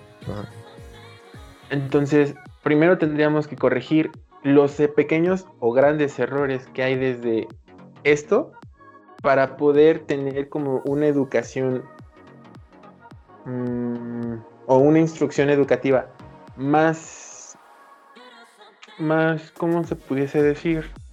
Más ah, consistente, ¿no? Más sólida. Consistente y completa. Sí, estoy de acuerdo contigo. Estoy de acuerdo contigo. Y, y, sabes que mucho pasa, y creo que sí lo ha querido hacer México en su sistema educativo, pero creo que no, no le ha salido, ¿no? Eh, en alguna ocasión leyendo el, sistema educativo americano, mm, cuando estás tú en la prepa, te está conectando directamente con la universidad en cuestión del conocimiento. Es decir, si tú vas a ser abogado, buscas una, preparatoria que traiga ya esas, esas este, enseñanzas de derecho. Y entonces a lo mejor te enseñan juicios orales, a lo mejor te enseñan filosofía de derecho, este, cuestiones de ese tipo que te dan como un preámbulo para, poder saltar, brincar a la universidad. Que ojo, para, para, para, Estados Unidos la universidad vendría siendo como la prepa aquí. O sea, es como que la parte de instrucción base. ¿no? Porque sales de la, de la, de la carrera de licenciatura y tienes la obligación de hacer una maestría o un doctorado. Para entonces sí estar completo, porque si no, te estoy hablando de Harvard, Oxford. Ese es otro boleto. Ese es otro boleto. Entonces ya estás hablando de también posgrados, ¿no? Pero, pero aquí México lo ha querido hacer, seguramente a ti te tocó, que cuando haces en el último año tu selección de, tira de materias, entran las famosas opcionales, ¿no? Las optativas, en donde agarras un poquito de todo, porque aquí es una mezcolanza. A mí me tocó agarrar materias de biología, materias de cibernética, materias de derecho, que era latín en aquel momento, este, ¿Por qué? Pues porque le iba a pegar a tres o a cuatro, ¿no? Que de, eso, de, esas no tenían nada que ver una con la otra, ¿no? Entonces, eh, es un tema que tampoco han, solidificado y eso tiene que ver con lo que tú comentas, ¿no? Entonces, eh, para, para, para, para, efectos, yo creo que sería bueno, amigo, dar un utópico, ¿no? O sea, para cerrar el bloque. Para mí lo ideal sería, entras a los cuatro años, haces en vez de hacer seis y cortarte para ir a la secundaria, deberías de hacer nueve, exactamente como lo tiene Estados Unidos. Empiezas tu, tu infancia, subes tu infancia, llegas a tu adolescencia, terminas tu adolescencia o tu preadolescencia o adolescencia en el noveno año, que son a los 15 años, y entonces ya te conectas al, nivel medio superior. Eh, yo soy de la idea de que el medio superior no debe de durar este, los tres años. Yo digo que con dos años es eh, suficiente para, para, poder darte la base. ¿sí? La, base del tronco común. con dos años de, bachillerato o de, medio superior, ahí está tu tronco común. El tercer año yo digo que ya es, ese año te dediques a lo que, a lo que muy probablemente vayas a tomar en, carrera este, universitaria. Este, yo diría aquí que habrían un poquito el abanico de opciones en cuestión de admisión de universidades. Pasas ese, eh, digamos, ese filtro, no debería ser un filtro, pero pasas el filtro, llegas a tu carrera, haces, yo soy de la idea de que las carreras como mínimo deben de durar cuatro, sea la que sea este, porque en tres años no ves nada, en cuatro apenas si ves, pero tampoco deberían de durar seis a menos de que sea medicina, que sí puede durar toda la vida. Eh, digo, todas duran toda la vida, pero medicina como que tiene un particular, ¿no? Una vez que terminas tus cuatro años, vamos a ponerlo, sí debería de ser obligatorio especializarte. Ah, debería de ser de forzoso. ¿Por qué? Porque te dan muchas opciones de titulación, ¿no? Que la tesis, que esto. Debería de ser obligatoria. Una tesis este, para sacar el grado, una tesis para, para sacar la, carrera y aparte hacer otra cosa que, te dé como ese plus, ¿no? Pero ya no darte tanto abanico de, apertura de, ah, que si haces un diplomado, que si haces no sé qué, que si le pagas a la fundación, ¿no es cierto? Este, este, cosas de ese tipo, ¿no? Y una vez que ya terminas esto, este, ya entonces buscar un, un posgrado más grande, que sería una maestría o un doctorado, ¿no? Pero todo, todo debería de ir como en cadenita, ¿sabes? O sea, la, la, parte de la, el kinder a la primaria, la primaria, la secundaria, la secundaria al medio superior deberían ser hasta en la misma institución o el mismo grupo de instituciones. Ya no es como de, ay, es que te tienes que ir a... Tú vienes de Naucalpan y te toca el CSH Sur. Ah, no, man. Está del otro lado, güey. ¿No? Más tarde el vato en, en, salir de Naucalpan y llegar al sur que en lo que llega a la clase y se mete y le da hueva y dice, no, no entro. ¿Sabes? O sea, yo digo que debería ser la misma, el grupo, un grupo de institución que te dé esa base y entonces sí, ya cuando salgas a la, universidad, o es más, cuando salgas eh, en el último año de bachillerato, ya entonces busques como un pregrado, ¿sabes? Como un preámbulo, busques alguna institución que sí te, te, dé ese, ese, este, ese empuje, ¿no? Y les estoy regalando la idea. Para aquellos que están buscando emprendimiento, les estoy regalando la idea, no como Master Muñoz. que les cobra. Cobra 99 dólares, güey. El, el pinche curso de 15 mil varos. wow. Perdón. Digo, no es que yo lo haya comprado, porque la realidad es que no. Pero sí lo investigué. No, para poder hacer esta mención, sí lo investigué y sí son como 15 mil varos. Para una clase de mentoría.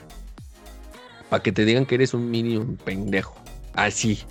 Literal, porque he visto algunos videos. Sí, voy a ser franco, sí tengo amigos cercanos que ya lo conocieron. Y ta madre, cuando llegan, es un lavacoco, cabrón. Y él, él, por ejemplo, dice que las escuelas no sirven para nada, de la chingada. Bueno, pues eh, sí sirven, ¿no? Sí sirven. Lo que pasa es que el sistema está un poquito enredado, ¿no? Para hacer todos estos brincos que te estoy comentando, ¿no? Porque terminas la, la, primaria, brincas a otra institución que no sabes cómo funciona, con otros chavos que no sabes de dónde vienen, luego brincas a la prepa, apenas te estás adaptando a los güeyes que conociste, brincas a la prepa y ya tienes que conocer a otros güeyes durante tres años, otra vez, de todo otra vez. Y a veces esta vez lo mismo que la secundaria. Y ya te estás adaptando y sí, ¿qué crees que tienes que brincar a la universidad? Porque, y otra vez, y entonces todo un desmadre. Entonces yo creo que deberían de partir desde ese modelo de, pues primero vamos a definir las etapas, ya después vemos el contenido. El contenido es muy importante, pero eso ya es una cuestión más profunda. Pero no sé, ese es mi utópico. No sé para ti, amigo, cuál sea el, utópico o, el sistema ideal de, como de niveles, eh, independientemente de la instrucción de enseñanza que vamos a ver en el siguiente bloque. Pues me la pintaste tan bonito que concuerdo contigo, ¿eh? Ah, entonces próximamente academias, academias Daniel, o algo así, no sé. voy a poner una academia, amigo. Te voy a poner como como director de educación física y mm, introducción al, eh, introducción al estudio de derecho. No sé, una cosa. Hay de ingeniería química también, por favor. ingeniería química, sí, claro que sí. Lo que tú me digas, o sea, con uno podemos hacer como siete. Claro que sí, cómo no. ¿Ya para qué pagas más? No, es que, ¿sabes qué? Hay que ahorrar, hay que ahorrar. La, idea es que, es que podamos ahorrar. Este país necesita ahorro, mucho ahorro, mucho ahorro, porque la gente está sufriendo sufriendo mucho. Y digo, ya para cerrar el, tema, amigo, este, ya pasar de lleno al análisis profundo del, de la enseñanza, particularmente ya pasando a la parte del derecho, quiero compartirles que hace poco se eh, emitió un ranking de universidades por cierto, ciertas carreras. En, por ejemplo, en derecho, ¿tú quién crees de todas las universidades privadas y públicas que existen, porque hay muy buenas universidades que dan derecho, ¿cuál crees que haya sido la número uno, amigo? Y del 1 al 10, ¿qué calificación crees que le hayan puesto? Sería UNAM. calificación 6. Ay, amigo, sí los, sí los, tronaste, no manches. Sí, sí los tronaste. ¿Qué crees, amigo? Pues no. No es la UNAM, de hecho les vamos a dejar este, esta información en, nuestras redes sociales. La, universidad mejor calificada para estudiar derecho, para aquellos que apenas están decidiendo qué estudiar o que ya estudiaron algo, no les gustó y quieren estudiar derecho, o que van a estudiar derecho como segunda carrera o lo que sea, pero que se van a dedicar al derecho, que ojo, ahorita vamos a analizar mm, a fondo cuáles son los motivos por los cuales tomamos la carrera es la Universidad Panamericana. Así que si se quieren ir a la mejor hoy 2021, van a tener que ahorrar un pastón porque la Universidad Panamericana no es nada barata. Nada barata, nada, nada, pero sí, evidentemente es de excelencia. Eh, yo conozco un par de personas eh, en otros ámbitos, no particularmente de derecho, que nacieron de la, su alma mater es la Universidad Panamericana y wow, eh, tienen un nivel de de visualización o, de, los negocios, porque son en áreas de negocio, wow, otro, otro nivel, ¿no? El, la calificación que le dieron, amigo, fue de 9.25, ni siquiera 9.5. Luego le sigue la UNAM con 9.14. ¿Qué pasó? Máxima casa de estudios. Luego la, la, la Universidad ITAM, de donde salió este. este, este muchacho, ¿cómo se llama? ¿Antolín? Creo que de ahí salió, ¿no? Este, el que andaba en el movimiento Soy 132 y no sé qué chingados. Ah, Creo que de ahí. Que sí. De una de estas universidades el Luis salió. Que primero que no, que el Estado que no sé qué, y ahora ya anda en Morena. bueno, ITAM 9.10, 9.1, ¿no? Luego viene la Super Escuela Libre de Derecho. de hecho, ha sido este de alma mater de muchas personalidades públicas importantes. Este, me parece que entre ellas está el expresidente, el tío borracho de todos, señor Felipe Calderón, doctor Felipe Calderón, un saludo. Este, me parece que, que, de ahí este, eh, salió, egresó de la carrera de Derecho. Luego viene el TEC de Monterrey con el 8.78, la Universidad Autónoma del Estado de México la Salle, la UAM, la Universidad Iberoamericana, la Unitec, wow, la Unitec entre las primeras 15, la Anáhuac de México, Justo Sierra, la Barra Nacional de Abogados en el número 13, y, y donde que la barra se dedica exclusivamente al derecho, ¿eh? ojo. Este, la Universidad de Insurgentes, amigo. Yo no hubiera pensado que la Universidad de Insurgentes estuviera en las primeras 15. Y por último, la VM. ¿Eh? Un golpe de impacto. Oye, sí, ¿eh? Y al, último está la VM con un 7.85. Ese es en cuanto a derecho. Aquellos que, por ejemplo, quieren este, estudiar contabilidad, eh, estaría primero la, la, Universidad ITAM, el TEC de Monterrey, la Iberoamericana, la UNAM, la Panamericana, el Poli, el Politécnico, la Escuela Bancaria y Comercial, la Autónoma del Estado de México, la Unitec, la El, Instituto Leonardo Bravo, fíjate, yo no lo conozco, y la Universidad de Insurgentes. Eso es en cuanto a contabilidad. Luego viene la de medicina, que creo que hoy en día debería de ser una de las carreras más apoyadas. Este, por, no solamente por el tema de pandemia, sino por la evolución que va a tener el ser humano con respecto a, a todo esto. Primero, evidentemente, está la UNAM, es algo que se esperaba. Luego sigue la Panamericana, la Salle y el Instituto Politécnico Nacional, la Anáhuac, la UAM, Justo Sierra y la Westkill. No sé dónde esté esa. Si, si alguien es de ahí, este, mándenos una, una invitación para, para, para conocerla, ¿no? Luego en Mercadotecnia está la Náhuac, la Panamericana, Iberoamericana, Tec de Monterrey, el centro DCIT, La Salle, Justo Sierra, la Universidad de Cuautitlán Izcalli, para los de Cuautitlán, la Universidad de Londres, eh, la Universidad Tech Milenio, la VM, fíjate ahí otra, otra que nace la VM, la Escuela Comercial Cámara de Comercio, la Unimex, wow, la Universidad de Insurgentes otra vez, la Unitec, la Universidad de Catepec y la Universidad Latinoamericana. Eso es en cuestión de, este, mercadotecnia. Y por último, estas son las, las más importantes, las que se estudian más. En psicología sería la UNAM como primera en, este, en ranking. Luego la NAWAC de México, el TEC de Monterrey, el Politécnico Nacional, la Autónoma del Estado de México, la UAM, la UDLA de la Ciudad de México, este, la Pedagógica Nacional, que evidentemente tenía que nacer, perdón, que tenía que salir aquí, la Iberoamericana, la Intercontinental, la Salle, la Unimex, VM, Latinoamericana, Unitec otra vez, Universidad de Londres y la Universidad de Insurgentes de nuevo. Este es, en ese ranking, ¿no?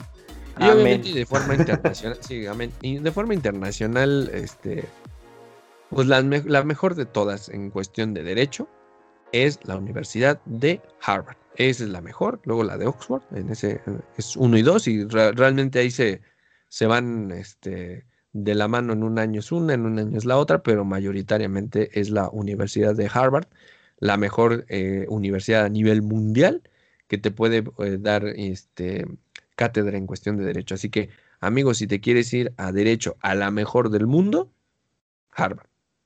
Pero primero deberías de pensar el costo que te va a llevar porque solamente así de cajón son 100 mil dólares, haz las cuentas a 20 pesos que está el dólar. Esa es la lana que tienes que pagar por semestre. Como que ya se me quitaron las ganas. ah, ¿verdad? Mejor te vas a la Unitec o al Insurgentes, que están un poquito más accesibles, ¿no? No nos patrocinan, ¿eh? por cierto.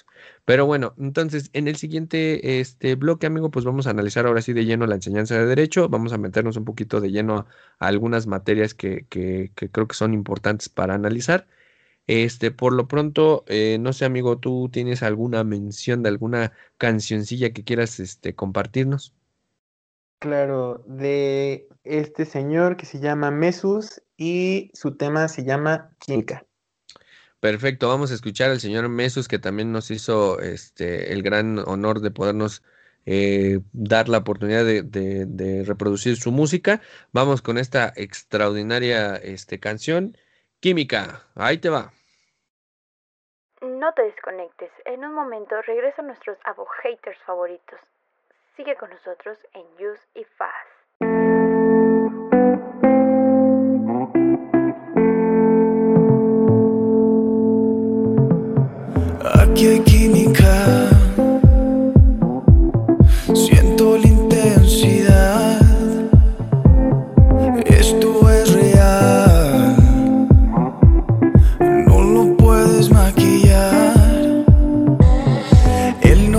Acá, tenemos que aprovechar.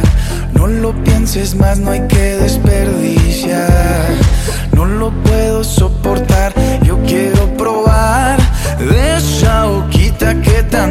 hace soñar.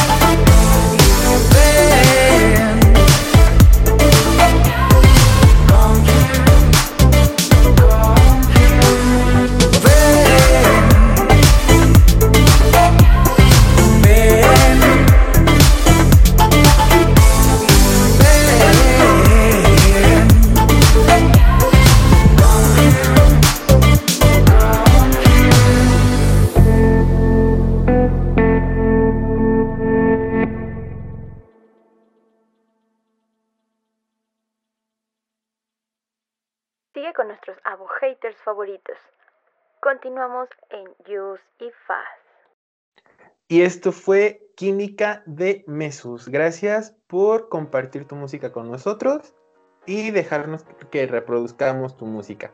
Sin copyright, creo. Sí, sí, no, mira, de todas maneras, o sea, ya nos veremos en la corte. Ah, bueno. Qué Ah. No, no es cierto, Mesos. Muchas gracias por la, por la, este, la aportación. Que les dejamos sus redes sociales. Asimismo, les dejamos el link para que puedan escuchar la canción las 80 o 90 mil veces que ustedes quieran. Es una extraordinaria canción. Al menos a mí me gustó. No sé, este, a ti, este amigo, este, a mí sí me, me gustó la canción. Es, es De hecho, raro también. escuchar música independiente. Sí, de ¿no? hecho. Sí. Que gusta. No estás acostumbrado a, a lo comercial técnicamente. Estamos acostumbrados a lo comercial que dejamos a un lado el tema artístico de los independientes. Exactamente, eso, eso es algo extraño, pero, pero sí, sí pasa. O sea, lo- lo cu- la cuestión acá es que sí pasa, ¿no? Entonces, es algo muy, muy, muy raro, pero pues, ¿qué le hacemos, no? Entonces, eh, es. pues retomando, amigo, la, la, la, la cuestión acá. Ya nos vamos a adentrar al tema de, de la enseñanza propiamente del derecho. Ya nos metimos a criticar, a señalar y demás. Eh, pero vamos a, vamos a empezar con el tema del, del derecho, amigo. Yo quisiera empezar con esta, con esta primera pregunta. ¿Consideras que la enseñanza del derecho ha sido adecuada en, digo, no, no solo, o sea, no vamos a, a meternos en tema pasado, porque es desmembrar a todos los, a todos los juristas que dieron base. Pero hoy en día, eh, ¿tú crees que la enseñanza del derecho está adecuada para, para lo que la- el tiempo, el- la- lo contemporáneo eh, necesita? No, de hecho no. Lo que pasa aquí en esta parte de la enseñanza del derecho es que técnicamente enseñan la parte de historia y te das cuenta que el cambio a esa historia ha sido casi nulo. Sí, en efecto, no ha evolucionado mucho el, derecho. ha sido como que se estancó, ¿no?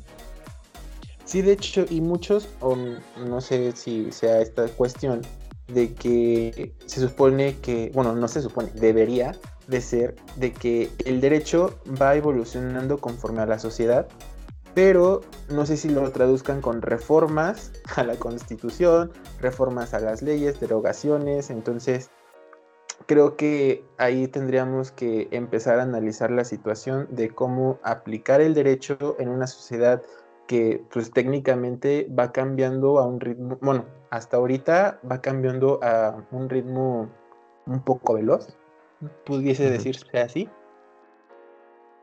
Sí, y fíjate que curiosamente, por ejemplo, lo que, lo que mencionas, ¿no? La base es historia, ¿no? Porque sabemos que el derecho nace de la necesidad de regular la conducta, ¿no?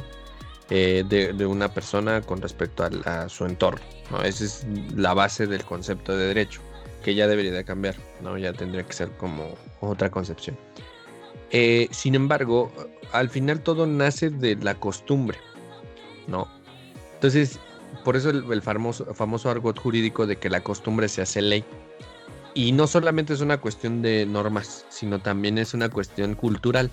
Si tú te vas a, a un negocio y ellos hacen algo constantemente, a pesar de que su procedimiento escrito dice una cosa, ese, esa, esa acción o, esas acciones eh, que llevan al resultado, a lo mejor al mismo, por otra vía, se vuelven una costumbre tan arraigada que es difícil meter un proceso documentado, escrito, que los haga cambiar el switch, ¿no? Entonces, ¿qué es lo que pasa? O se va la gente, o no le gusta, o cuestiona, cuestiones de ese tipo, ¿no? Entonces, bien, lo que tú comentas, la parte histórica Híjole, o sea, sí, sí hay que mencionarla, jamás hay que olvidar la historia, pero no creo que tenga que llevar tanto, ¿sabes? O sea, eh, no creo que necesitemos entrar a detalle de la evolución del derecho eh, desde, desde el derecho romano tan a detalle en este estricto sentido. Eh, es, un, es una opinión, o sea, no es la verdad. El derecho romano, si bien es cierto, es la base de todo el derecho, antes del derecho romano existió una filosofía de derecho, que era la, helénica, ¿no? Y el derecho romano lo que hizo fue consolidar las reglas. Realmente eso fue lo que pasó, porque el derecho en sí ya existía. ¿Cuándo existió? Desde que el ser humano puso límites. O sea, en la prehistoria. Así. O sea, el derecho ha existido desde que el ser humano existe. Entonces, si tú me dices, es que el derecho romano es la base del derecho, eh, es la base de, la estructura del derecho, pero no del pensamiento del derecho. El pensamiento del derecho viene de mucho antes. Si te estoy hablando, a lo mejor ahorita te, mencioné a los helénicos. No, para los que no saben que son helénicos, son los griegos. Más bien me estoy refiriendo a la estructura, ¿no? Entonces, ok, vamos a estudiar la historia del derecho, ok, estudiala bien. O sea, estudia desde que la historia dio, que es el Código Hammurabi, que es el primer, digamos, indicio del derecho penal, porque hay que saber puntualizar, es el famoso ojo por ojo. ¿Te acuerdas cuando nos daban ese, ese, famoso este, dicho? Entonces, cuando tú, cuando tú estudias la historia del derecho, dices eh, eso que tú acabas de mencionar, pues, ya me estanqué. La realidad es que ya se estancó, ¿no? Eh, yo no sé si por medio de reformas, amigo, se pueda hacer una actualización al derecho. Yo siento que más bien es desde la médula. Es decir, ya no des historia de derecho, ya no des filosofía de derecho, ya no des em, derecho romano, unifícalas. Como teoría, teoría pura del derecho, teoría, eh, no sé, algo así, teoría general del derecho. E incluyes ahí varias, varios puntos, varios aspectos. Yo sé que la teoría del derecho lleva como también su concepción aparte. ¿no? Pero ¿por qué no unificar todas esas, esas este, clases o ese tipo de, enseñanza de derecho en un solo bloque o en dos bloques de como de aspecto fundamental? Por eso lo que te comentaba en el bloque pasado. Yo soy de la idea de que si te vas a, te vas a estudiar medicina, tengas un preámbulo para que cuando llegues a la carrera ya entres de lleno a las materias que te van a interesar para tu práctica. No a, filosofía de derecho. Y eh, derecho romano, uno y dos, porque a veces hay uno y dos, ¿no? A, mí me tocó solamente un solo bloque, pero en otras universidades he visto que tienen derecho romano uno y dos. Historia del derecho. que me parece tercer módulo. Ah, ah, fíjate, eso no lo sabía. Yo nada más he visto hasta dos. Eh, que en efecto el derecho romano, ojo amigos, eh, para, para los que están estudiando derecho, los que quieren o los que simplemente quieren ser curiosos, el derecho romano es muy amplio muy grande. O sea, no, no, no se ve en dos módulos ni en tres, es más, ni en cuatro. O sea, de verdad, el derecho romano es vastísimo. Está, como es por etapas, es más, es más complejo de analizar. ¿No? Y sobre todo la última. La última etapa es la que da más información entre la media y la última. Eh, da muchísima información desde las 12 tablas. cuanta madre se te ocurre, ¿no? Pero el derecho romano, eh, te dices tú, güey, pues eh, es una base nada más. Si bien es cierto, mucha de la práctica en el derecho general se da del derecho romano, si tú sigues marcando que el derecho romano es tu base, es decir, quieres decir que no has evolucionado desde el 700. No creo que los contratos ya, yo siento que ya los contratos ya no se tienen que manejar igual que hace 20 años, por ejemplo. Bueno, algunas situaciones, bueno, remortándolos a estas, a la situación actual, o digámoslo un poquito, un poquito de años atrás aquí en México, ah, lo que tú dirías, por ejemplo, de los contratos, ¿no? Digamos que te doy 20 vacas por un esclavo, ¿no? Y hay una situación aquí en México que pues técnicamente sigue pasando que, por ejemplo, en las sierras de Oaxaca, bueno, en los pueblos que, que están técnicamente en la... Bueno, pues sí, en zonas montañosas que no... Pues no alcanza a llegar como que la justicia, digámoslo así, o el derecho a esas zonas, este, que eh, obliga, eh, bueno, hacen bueno, concuerdan matrimonios, familias, familias con familias y pues técnicamente seguimos en lo mismo. Y, ojo que la constitución dice que no debe de haber este tipo de práctica, ¿no? Y al final la constitución tiene como base que se sustentará en, las, en los usos y costumbres de su, de su, de su este, población, pero que nunca sean contrarias al derecho mismo. Entonces, perdóname, pero ¿quién escribió ese, ese, párrafo de la Constitución? Que no se había dado cuenta que hay prácticas que se siguen tolerando, porque eso para mí es una tolerancia. Ni siquiera es un error, porque nos, también nos meteríamos en un debate filosófico de la perfección de la ley, ¿no? De si es o no es, que si el alma legislativa, la chingada.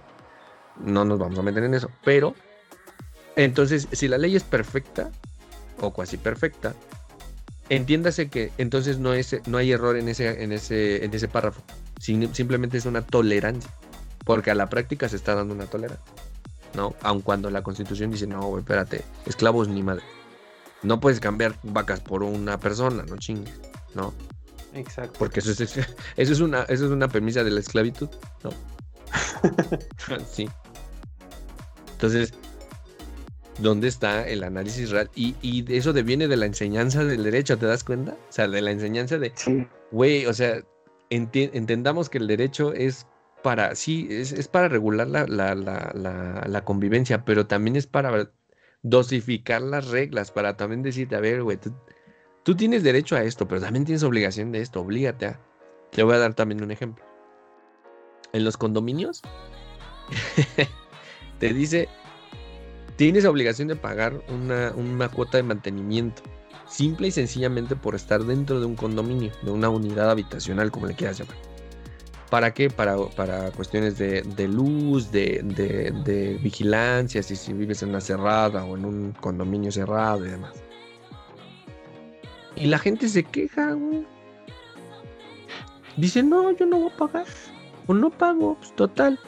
¿Qué es lo que pasa? Cuando tú te vas con la autoridad en, supervisión que, corresponde, este, que es la PROSOC, la, Procuraduría Social, es un problema, porque eso más parece queja. O sea, si tú vas y le dices, oye, necesito que, me, que seas mi árbitro porque necesito cobrarle a Pedro Pérez cuatro mil pesos que me debe de mantenimiento, que es su obligación pagar. Ah, sí, tráemelo, conciliamos. Güey, o sea, y si no llegan a un acuerdo, ¿sabes a dónde llega todo ese, desmadre? Al Tribunal Superior de Justicia de la Ciudad de México. O sea, ¿para qué existe entonces la PROSOC, por ejemplo?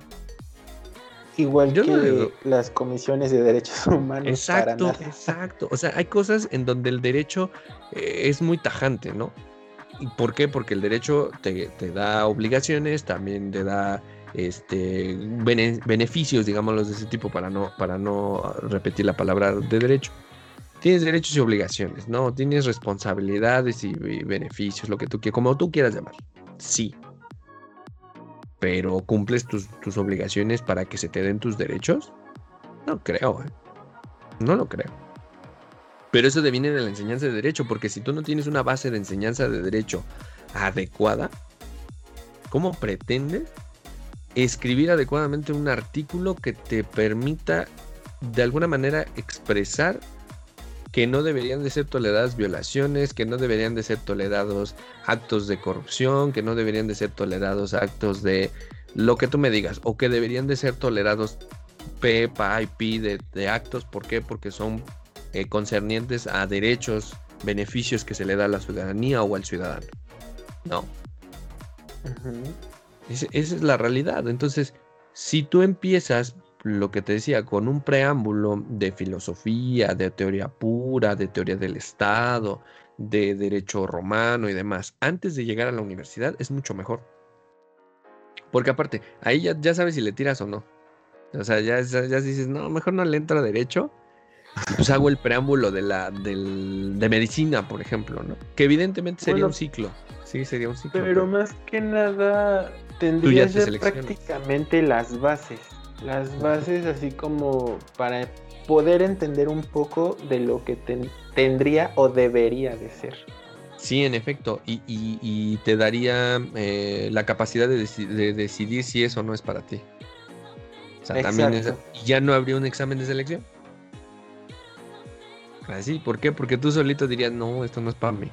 Mejor me voy a un tercer preámbulo de, o una preámbulo de medicina. O mejor me voy con mi papá herrero y ya. También es válido, es válido, ¿no? No, sí es válido. Entonces, considero que el derecho de, debería también evolucionar en ese sentido, en, cómo se da la cátedra, porque la cátedra normalmente es, eh, te leo el código. Ok, sí, güey, todo está ahí. Sí, pero, o sea, también no me digas, yo, yo por ejemplo no soy muy dado a aprender bajo, bajo em, una estructura de netamente de puro texto. Necesito escuchar alguna práctica o una práctica, ¿no? igual creo que muchos lo hacen así. Pero creo que el derecho debería de ser más en ese tono, ¿sabes? O sea, debería de ser más de, este es el artículo, no sé. Ah, te voy a decir una pendejada. Este es el artículo primero constitucional, ¿no? Y estas son las bases y las premisas y, este, y desmenuzar el artículo, ¿no? Y entonces pones ejemplos. A ver, el, eh, derechos humanos. Todos tenemos derechos humanos. Esta es la lista de derechos humanos. Y estos son reconocidos, porque hay también un debate. Estos son los reconocidos. A ver, ¿quién no tiene libertad, por ejemplo? No, dices, ay, güey, pues yo sí tengo libertad, ¿no? ¿Y por qué es libertad? O sea, ya entras en un tema de por qué son las cosas, ¿no? Hay que enseñar el porqué de las cosas para que se entienda la finalidad de, de, lo que se está buscando, ¿no? Entonces, yo creo que la enseñanza de derecho ya debería de pasar de un tema filosófico, de un tema interpretativo a un tema más de ingeniería, ¿sabes? De mejora, de, de, ensayo y error, una ciencia. Muchos dicen que es una ciencia, otros siguen insistiendo que es una filosofía. Yo considero que ya es un momento de, de, dejar la filosofía, de dejar el tema interpretativo, de si es positivismo, si no es positivismo, si es romanismo, si es este eh, si es germano románico, si es un lao, la chingada, no, o sea, ya es un tema de, es una ciencia, güey. Porque el criminal, por ejemplo, en temas penales, el criminal ya, ya, ya, es, ya es posible analizarlo. Y es una ciencia analizar un criminal, por ejemplo. Sí. Aunque propiamente del derecho no, sino de herramientas que proporciona la criminología, por ejemplo porque se separó del derecho. Porque te acuerdas que antes el, no existía la, carrera, era un complemento para la carrera de derecho. Se veía como una especialidad, una maestría. Pero al final, ¿quién lo hacía? El abogado, ¿no? Y, como dicen, zapatero a, tu zapato. Entiendo que muchos abogados son extraordinarios para analizar a, una persona que comete un acto ilícito. Pero, por ejemplo, para ese tipo de cosas, como bien lo mencionas, necesitas a un especialista. ¿Y qué se vuelve? Ciencia. Punto. ¿no? Entonces, son cositas que, que, necesitan mejorarse. Por eso yo soy de la idea de que sí sería como, como mejor volverlo una ciencia neto, o sea, netamente una ciencia. Al final la filosofía nunca se va a dejar porque pues, es la madre de todas las, las ciencias, ¿no? Pero considero que ya el derecho necesita pasar a un ensayo, error, sí, no, en un flujo así, literal, ¿no? Es de, promovió correctamente su, su, demanda, sí, no no se desecha. O sea, ni siquiera es como de te, doy chance todavía de corregir. No, no, no, no, güey. Lo hiciste mal, bye. Órale, adiós. ¿Por qué? Porque voy a recibir la misma estupidez, nomás con otros, otras palabras, borrada. Hay que pensarle tantito. Tampoco hay que ser tan, tan extraordinariamente este, cerrados, ¿no? Eh, pasa el, proceso de sí, no, sí, sí la, sí la escribieron bien, va, pues, juzgado. ¿Cómo, ¿Cómo dividir para juzgados? Ah, pues simplemente este, el 1, 2, 3, 4, 5. ayer me quedé en el 1, hoy es el 2 y luego el 3 y así equitativamente. Ni siquiera es, que este tiene más trabajo porque luego llega a pasar, amigo. No sé si a ti te platicaron, a mí me platicaron una ocasión que lo que pasa en las oficialidades de partes común es que luego dicen, es que hay mucho trabajo en el juzgado 20. Hay que mandarlo el 24 porque ese no tiene tanto trabajo. No sé si a ti te pasó o escuchaste un tema así. De hecho, tengo un amigo que trabaja en la oficialidad, en la, en la oficialidad de partes del tribunal ah, de la Ciudad de México. Y, o sea, literalmente ahorita también por lo de la pandemia que se atravesó, este, o sea, literalmente, según, según ellos, todos los, tribunales, todos los juzgados tienen una carga excesiva de trabajo, supuestamente. Y que por eso algunos les tardan más hasta en salir el primer acuerdo, otros de plano llevan un mes sin acuerdo y un despapalle completamente, pues horrible, un escenario completamente horrible. Fíjate que aquí estamos hablando, por estamos hablando de una, esencia de cadena de valor, por ejemplo. Estamos hablando de una eh, ingeniería de análisis del diagrama de flujo. Estamos hablando de un desarrollo de del proceso del procedimiento de lo que se hace, ¿no? Entonces, eh, es un tema, es un tema. ¿Por qué? Porque si tú me dices, estamos hablando de que, ay, es que la carga de trabajo, ajá, güey, pero un pinche acuerdo de seis líneas, de si te acepto el, escrito, no, es que te lleva, ¿cuánto? O sea, si tú tienes un flujo en donde dices, sabes que una, una demanda debe de tener estas características independientemente del contenido, simplemente por el hecho de traer A, B, C y D, si cumple con estas cuatro, la paso. Ya en el juzgado se van a, este, a romper la cabeza de si venía completa, no venía completa. No, o sea, simplemente la paso, saco el acuerdo y te digo, sí, ya la tengo. Ya ahí adentro hacemos todo lo demás. Y entonces eso que tú dices de carga de trabajo se vuelve, ya em, empiezas a disminuirla. ¿Por qué? Porque ya empiezas a automatizar esa situación, ¿sabes? Se requiere una automatización también. Todo es demasiado manual es muy manual. El, derecho está siendo demasiado manual ya en un tema de tenemos tecnologías que ya, eh, no sé si eh, tú viste la noticia, pero eh, Microsoft acaba de ganar una licitación con el ejército de Estados Unidos para poder utilizar sus Oculus Rift, sí, creo que sí se llaman, el, sistema este de realidad virtual en, lente que mm, tiene Microsoft. acaba de ganar esa licitación y es para entrenamiento. Tú me vas a decir, oye, güey, pero pues es que es un tema campo, sí, pero lo que están evitando es sacar al, elemento a, operativo a aprender, se lo va a aprender desde cualquier otro lugar. Y lo mismo, exactamente el mismo entrenamiento. No. Ahora. Y de ahí se evita también de que el personal que tiene salga lastimado. Exacto. Exactamente, estás automatizando algo que probablemente no debería de ser tan automático. ¿Por qué? Porque se requiere una estancia en campo. Sí, hay otros factores, no somos militares amigos, entonces si hay algún militar por ahí que nos pueda ayudar con eso, con, toda, con todo gusto lo vamos a escuchar. Pero eh, realmente sí ayuda mucho porque hay cosas que a lo mejor en un factor campo no lo pueden hacer requieren un lugar específico, eh, cerrado, en donde puedan analizar a lo mejor ciertas cosas aquí lo van a poder hacer. No. Entonces, todo, todo este tema de mejora también deviene de una enseñanza de derecho y, puedo asegurar que muchos de los que nos están escuchando, amigo, este, han, de, han de pensar igual que, que, nosotros o similar a nosotros de, güey, necesitamos evolucionar, ya nos quedamos estancados. Ni siquiera el mismo concepto esencial de derecho Este, pónganse de acuerdo, chinga.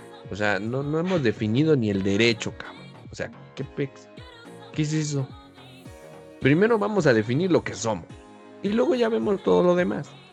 Pero si ni de, ni de faula tenemos una, una, una concepción clara de qué es el derecho, tenemos y de hecho también la también la bueno la definición que técnicamente es obligatorio aprendértelo en la universidad ya ni es como de o sea vas a ser crítico y me vas a definir una nueva una nueva sustanciación de la definición de derecho, ¿no? Que ya no es un conjunto de normas jurídicas para regular la actuación del hombre en sociedad, ¿no? Tendrías que evolucionar a, pues a otra cosa. Y técnicamente la, la problemática aquí es que es esto, es esto, porque yo lo digo y así me lo enseñaron y punto. Exactamente, exactamente. Te hacen menos crítico. Exacto, y, te metes a un tema muy, muy robotizado sin ser eh, automatizado, ¿sabes? Es, decir, ¿qué es lo que pasa cuando terminamos la, licenciatura, la instrucción académica? No sabemos nada, esa es la realidad. La, peor estupidez, quien lo haya dicho, que nos mande un mensaje. Pero quien haya dicho que el abogado se hace en los juzgados, no mames. ¿De dónde sacó eso? ¿Por qué es práctico? No, perdóneme. Pero el abogado no, se, no nace ni se hace en los juzgados. Se hace a base de experiencia, eh, de, constante educación o instrucción académica, de pensamiento crítico, de, debate. O sea, es un factor, pero bestial de información, de, práctica, de expertise. Pero, perdóname, pero ser abogado, o sea, que me digan, es que me hice abogado porque están en juzgados, es una parte nada más de ser abogado. No, Ahí técnicamente nacen los coyotes. Exacto. ¿Cuántos abogados, amigo, tú has conocido que han mentido en alguna declaración?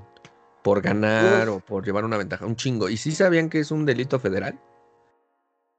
Creo que no, nadie les explicó. Bueno, pues para, para, para los efectos, eh, chequense el código federal, señores. Es un delito saber de hechos y mentir. O falsear o falsificar de hechos y mentir. O deja tú la declaración, luego falsifican papeles, contratos. Es un delito, es un delito. o sea, puedo creer que un, que un abogado se, se vuelva, o sea, se, se haya instruido para hacer el, el, mal, ¿no? O sea, digo, tampoco es como que vayas como, como la Madre Teresa de Calcuta a pedir migaja, tampoco. Exacto.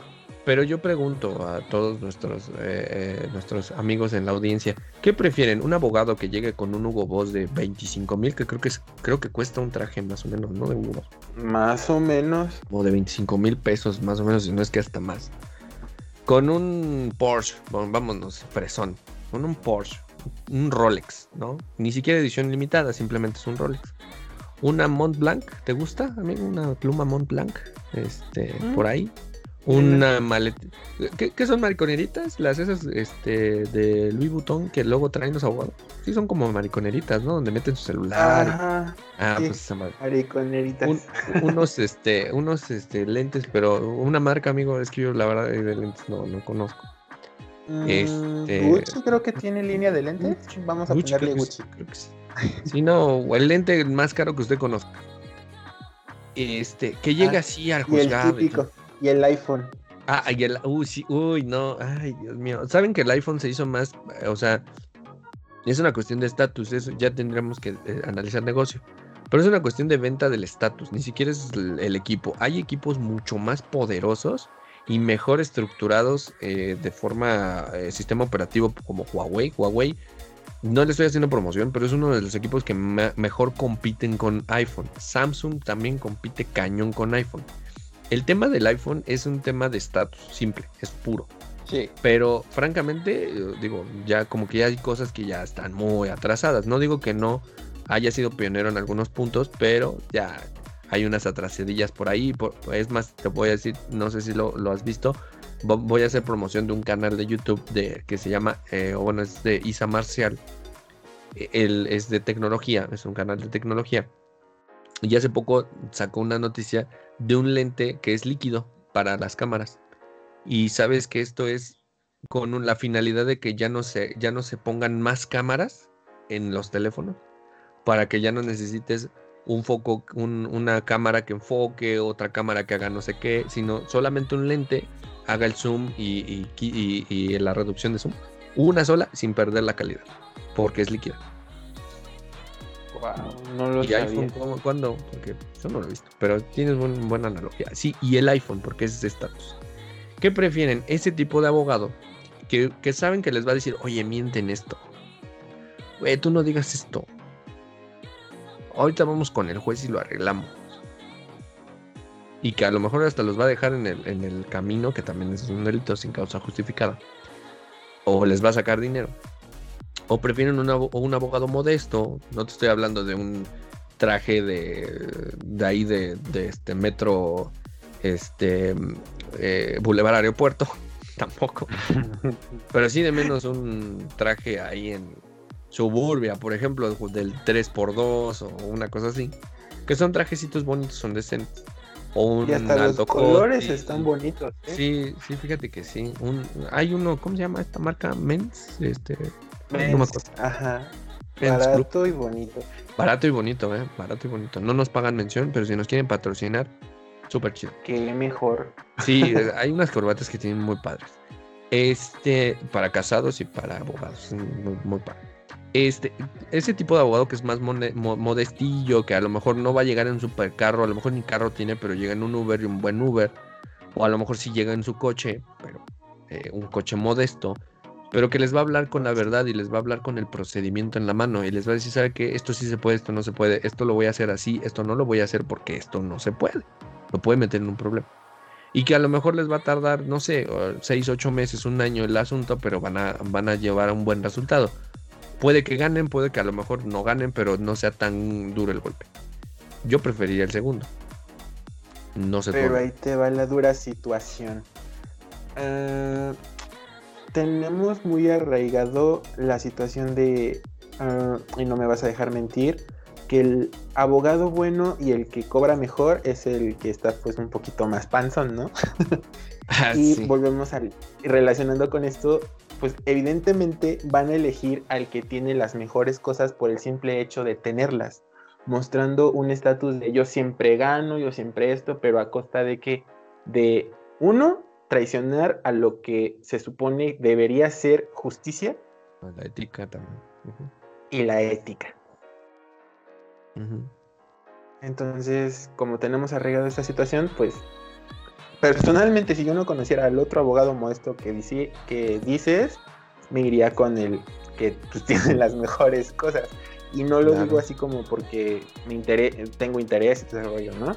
Sino que tenemos arraigado, muy, arraigado este tema y pues evidentemente por, las, eh, por el estatus social, por cualquier cosita que veamos que sobresale es, y sin preguntar, ¿no? Así como de, no, pues, ¿qué puedo hacer aquí, no? Y te dice cosas erróneas, pues ya es como una situación de muy mal gusto, la verdad. Y es que no necesariamente el abogado que tiene el mejor traje es el que mejor instrucción educativa académica tuvo. No el abogado que viene de, la Universidad Panamericana, como lo escuchamos en el, en el bloque pasado del listado de, universidades, forzosamente tenga que ser el que tuvo la mejor eh, eh, la mejor instrucción, porque también hasta en ese tipo de universidades hay profesores o, catedráticos huevones, es la realidad, ¿no? Porque te puede sorprender de mucho, ¿no? Que en universidades un poco de menos de prestigio, luego te encuentras unos genios en el derecho, ¿no? Y son sí, es como de, eh, abogados aquí, de media. Exacto, o sea, e, estructuralmente, como dices tú, el abogado que está hasta arriba es porque gana muchísimo dinero y también es una tontería no necesariamente por ser bueno ganas un chingo de dinero, ¿no? A veces eres muy bueno, pero pues ganas el promedio, no ganas lo, a veces hasta nada más para sobrevivir. Entonces, pero ese es un, tema de, de que, ¿cómo, ¿qué nos enseñan? ¿Cómo nos lo enseñan? Porque, por ejemplo, materias de civil la dividen en cuatro partes, ¿no? Yo digo, ok, divídela en cuatro partes, pero yo no, yo no te, yo no soy de la idea de que dividas por las secciones como si fuera en el derecho romano. ¿Te das cuenta cómo es de analógico el asunto? Sí. Entonces, porque te dicen, bueno, primero vamos a empezar por persona y por familia. Ajá. Y luego, no, pues que por derechos reales. Ah, ok, que los derechos reales para los que nos están escuchando son las cuestiones de inmuebles y cosas de ese tipo, ¿no? Y luego que viene, contratos, ¿no? Pero ¿qué crees? Que contratos y obligaciones son cosas distintas y los separan. En algunas escuelas los separan, obligaciones lo ven como por aparte. Y tú dices, güey, pues si el contrato genera obligaciones, también eh, crea obligaciones dentro de su estructura, ¿no? Y luego viene la parte procedimental. O sea, primero te dan toda la, parte de, cómo se divide el derecho civil y luego el procedimiento, que al final te regresa a la primera. Y tú dices, güey, ¿para qué? ¿Por qué no me la das a la par? Tendría que ser así, tendría. Muchos abogados yo he conocido, no sé si tú, pero yo he conocido muchos que salen y no tienen ni idea, ni idea de cómo se estructura una demanda. No he conocido personas así, pero me imagino que sí las hay. Yo sí, amigo, yo sí. Y, digo, no, es triste, no por ellos, sino por el sistema. Porque dices, güey, imagínate que no hubiera nadie que te pudiera ayudar, ¿qué haces? Qué difícil, ¿no? O recurre a estos. Eh, bueno, navegando. Pues sí, técnicamente en los machotes. Eh, estuve navegando por internet en unos grupos y o sea, literalmente te venden machotes hasta de demandas de amparo. En, creo que en 50 pesos, algo así. Eso es un pues, peligro. sí, y volvemos a lo mismo. Te quitan la parte de analizar, de ser autocrítico, de, o sea, de como que de, de que tú seas la guía en tu, en el propio litigio en el que te fuiste a meter. Exactamente. O sea, yo, por ejemplo, en la parte del derecho civil, yo diría, ok, güey, vamos a, tener las partes que tú quieras, pero yo sería de la idea de, primero, el primer bloque, dame todo, o sea, qué es el derecho de persona, el derecho familiar, el derecho a obligaciones, el derecho real, el derecho de, contrato, ¿no? Por ejemplo, ¿no? Como una sola unidad. Si quieres ya dos. Aparejada la parte procesal. Una vez que ya termine todo esto, ya me voy entonces a, profundizar el procedimiento con práctica. ¿Y qué es lo que hago? Enseñarle cómo chingados. Es más, esto es, esto es una cuestión de forma, ¿eh? no si quieres de fondo, pero a veces hasta las de fondo son muy repetitivas, son eh, cosas que se utilizan constantemente. Pero por ejemplo en el rubro, amigo, es igual para todos. Para iniciar es igual. ¿No? Por ejemplo, no sé, ¿tú, tú utilizas qué, qué, qué tipo de, de, de, letra? ¿Times Roman o Arial? Taoma. Ah, Taoma, fíjate. Yo por ejemplo, un utilizo más bonito. Yo por ejemplo utilizo Arial. Y muchos utilizan Times Roman. ¿No? Ah, que los, que los rubros deben, ir de, en negritas. Que las palabras en otro idioma, particularmente en latín, eh, eh, curva. Que debe de ir en la 12, que debe de tener un salto, que no sé qué. Y dices, ok, esos son temas de forma no son de fondo. No, claro que no. Porque es ese estilo de cada abogado. Para, para, para los efectos de, nuestros, eh, nuestra audiencia, cada abogado forma su estilo. No, no específicamente tiene que ser en un estándar, ¿no? Pero lo ideal es, como, como, como, lo, como lo acabamos de mencionar, ¿no? Por ejemplo, un Arial, un Times, un Taoma, 12, interlineado, ¿no? es para que se vea la forma. Sí, justificado, eh, ojo, justificado para que se vea más elegante, porque es un tema de elegancia, ¿no? La justificación en el texto es un tema de elegancia.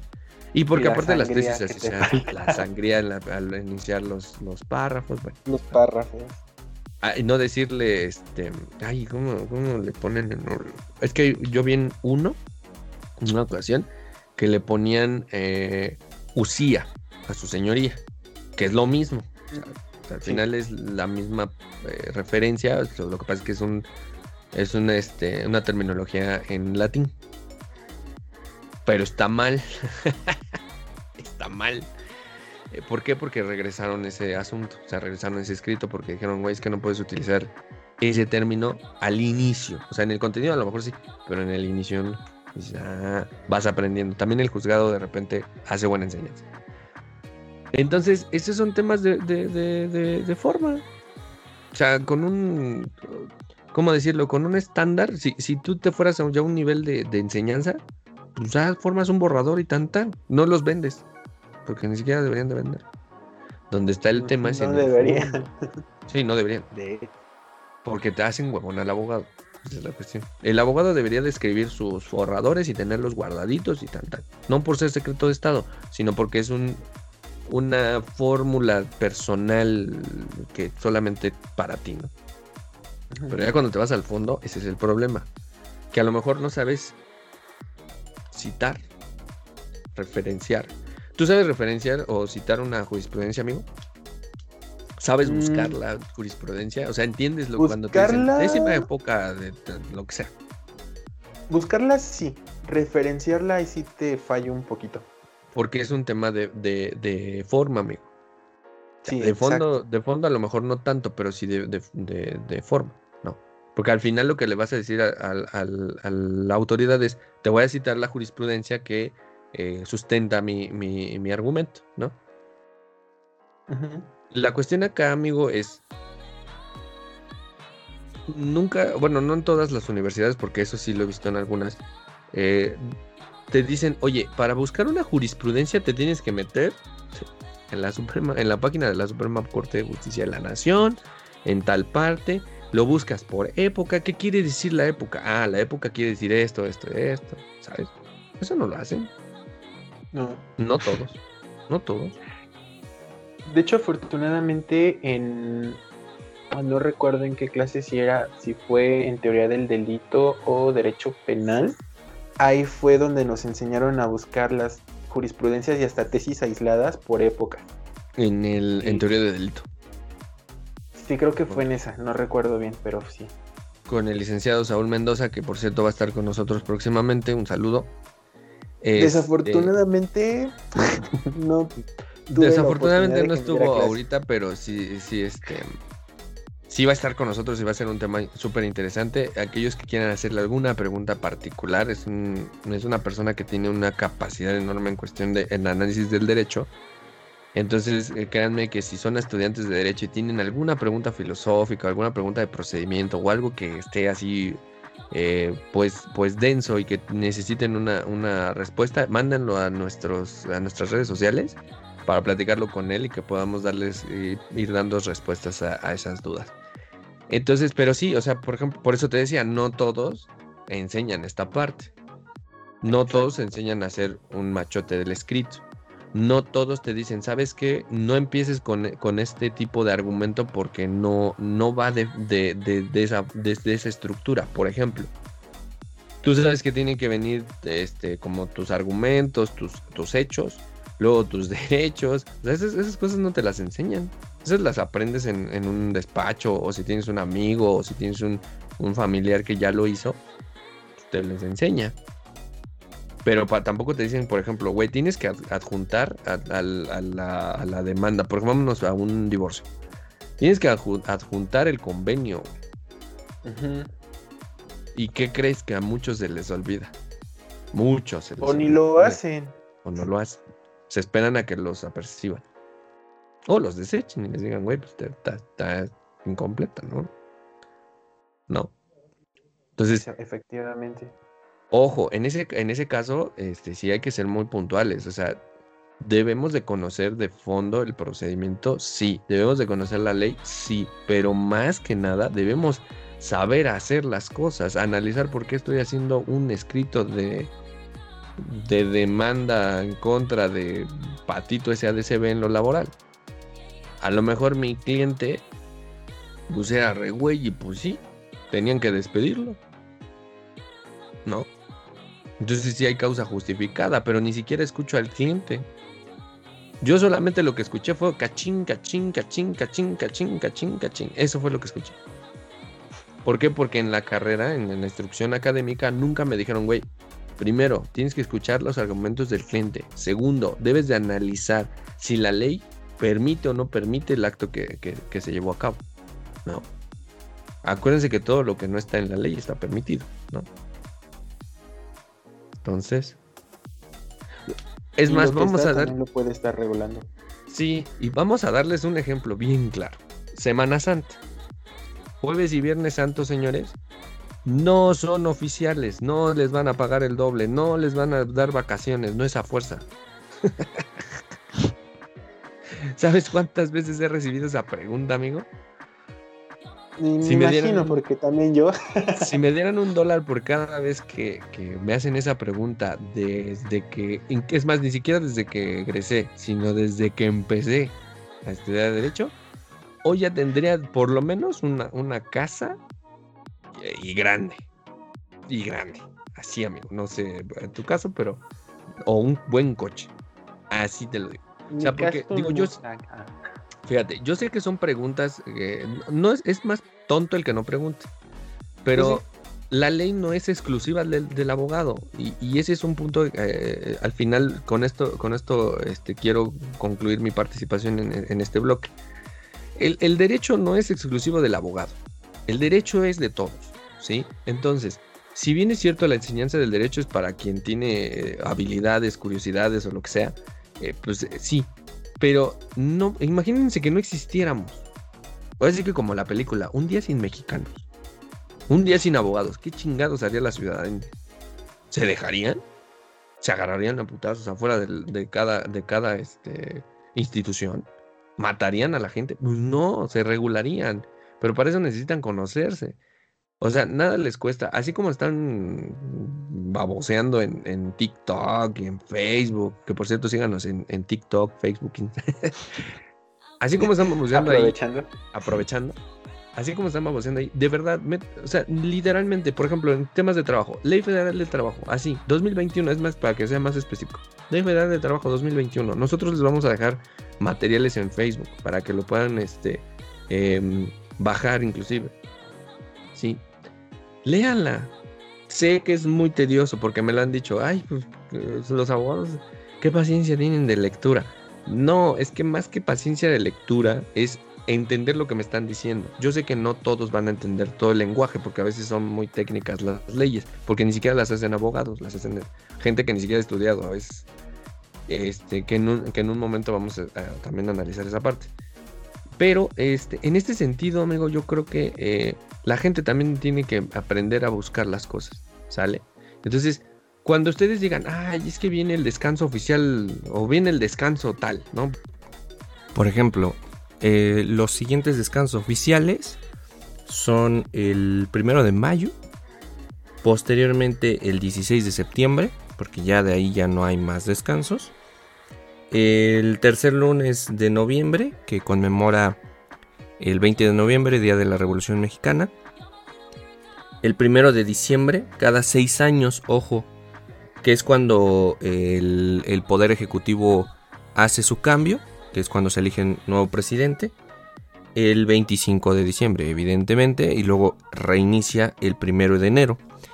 Eh, estos son los descansos oficiales que se encuentran eh, estipulados en el artículo 74 de la Ley Federal del Trabajo. Entonces, ojo, esos son los únicos. Todos los demás descansos que se presenten durante el año, también el mismo artículo 74 nos dice que pueden ser determinados por leyes federales, leyes electorales, eh, en caso de las elecciones ordinarias, para efectuar la jornada electoral o bien si ya es una cuestión interna, es decir, si la empresa determina que jueves, viernes santo eh, te lo den o que a lo mejor el 10 de mayo se lo den a las mamás o que tal vez el, no sé, el 5 de, mayo, por ejemplo, que en algunos lados lo dan, eh, por ejemplo, también está el 2 de noviembre, que también eh, algunas compañías lo lo dan a los empleados por, una cuestión cultural. E, estas ya son determinaciones internas, entonces, ojo, esos días que no están estipulados en este artículo solamente se van a, este, a dar de forma interna y por tanto si se dan o no, ese es problema de, quien lo, lo, lo, promueve, ¿no? Entonces esos días no se pagan ni dobles ni, ni, mucho menos, ¿no? Entonces vamos a analizar también cómo se realiza el pago de un día este, inhábil como este, que es oficial, este, eh, en, términos de, generar en la nómina un pago extraordinario, porque es un pago extraordinario. También vamos a analizar horas extras y demás. Entonces, ojo, jueves, viernes santo no son oficiales y por tanto no se pagan doble, no es obligación del patrón eh, dar estos días como, como descanso oficial, ¿de acuerdo?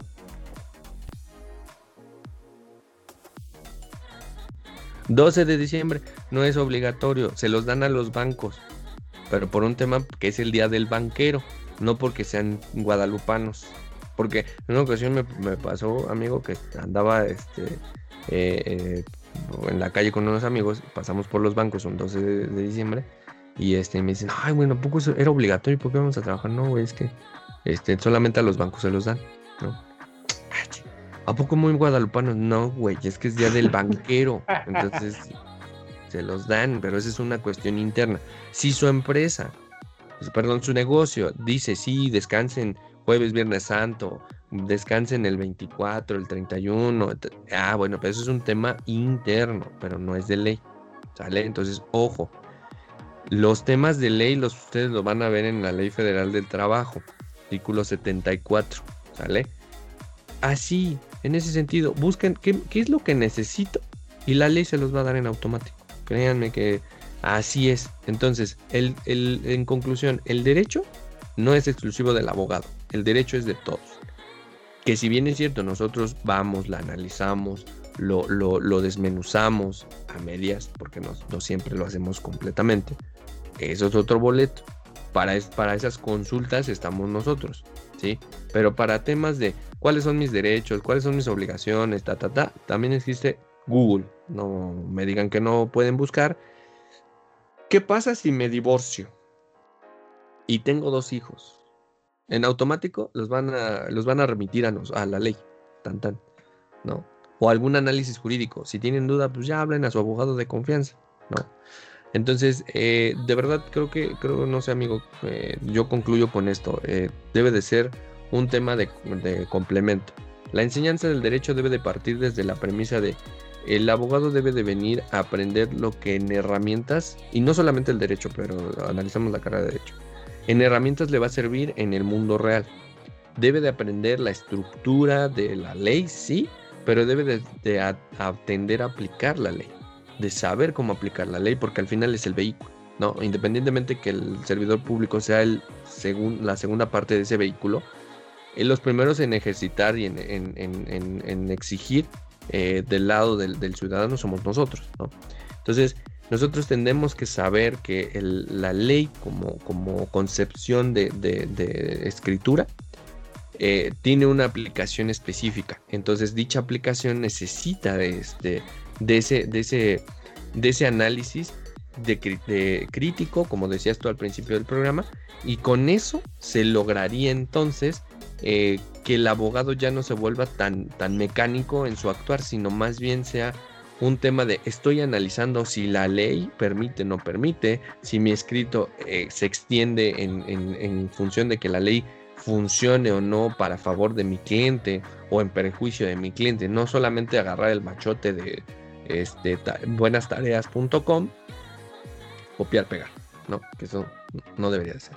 Entonces, atendiendo a esto, pues también es una, cuestión de, que las escuelas pues materialicen una conclusión de que hay materias que ya se tienen que, este, unificar, que ya no deben de estar individuales o deber de hacer un preámbulo para que entonces sí se pueda este, eh, llevar a cabo una buena cátedra de derecho y que sobre todo quien las impartan pues sí dominen el tema, porque si no va a ser como complicado que se pueda enseñar.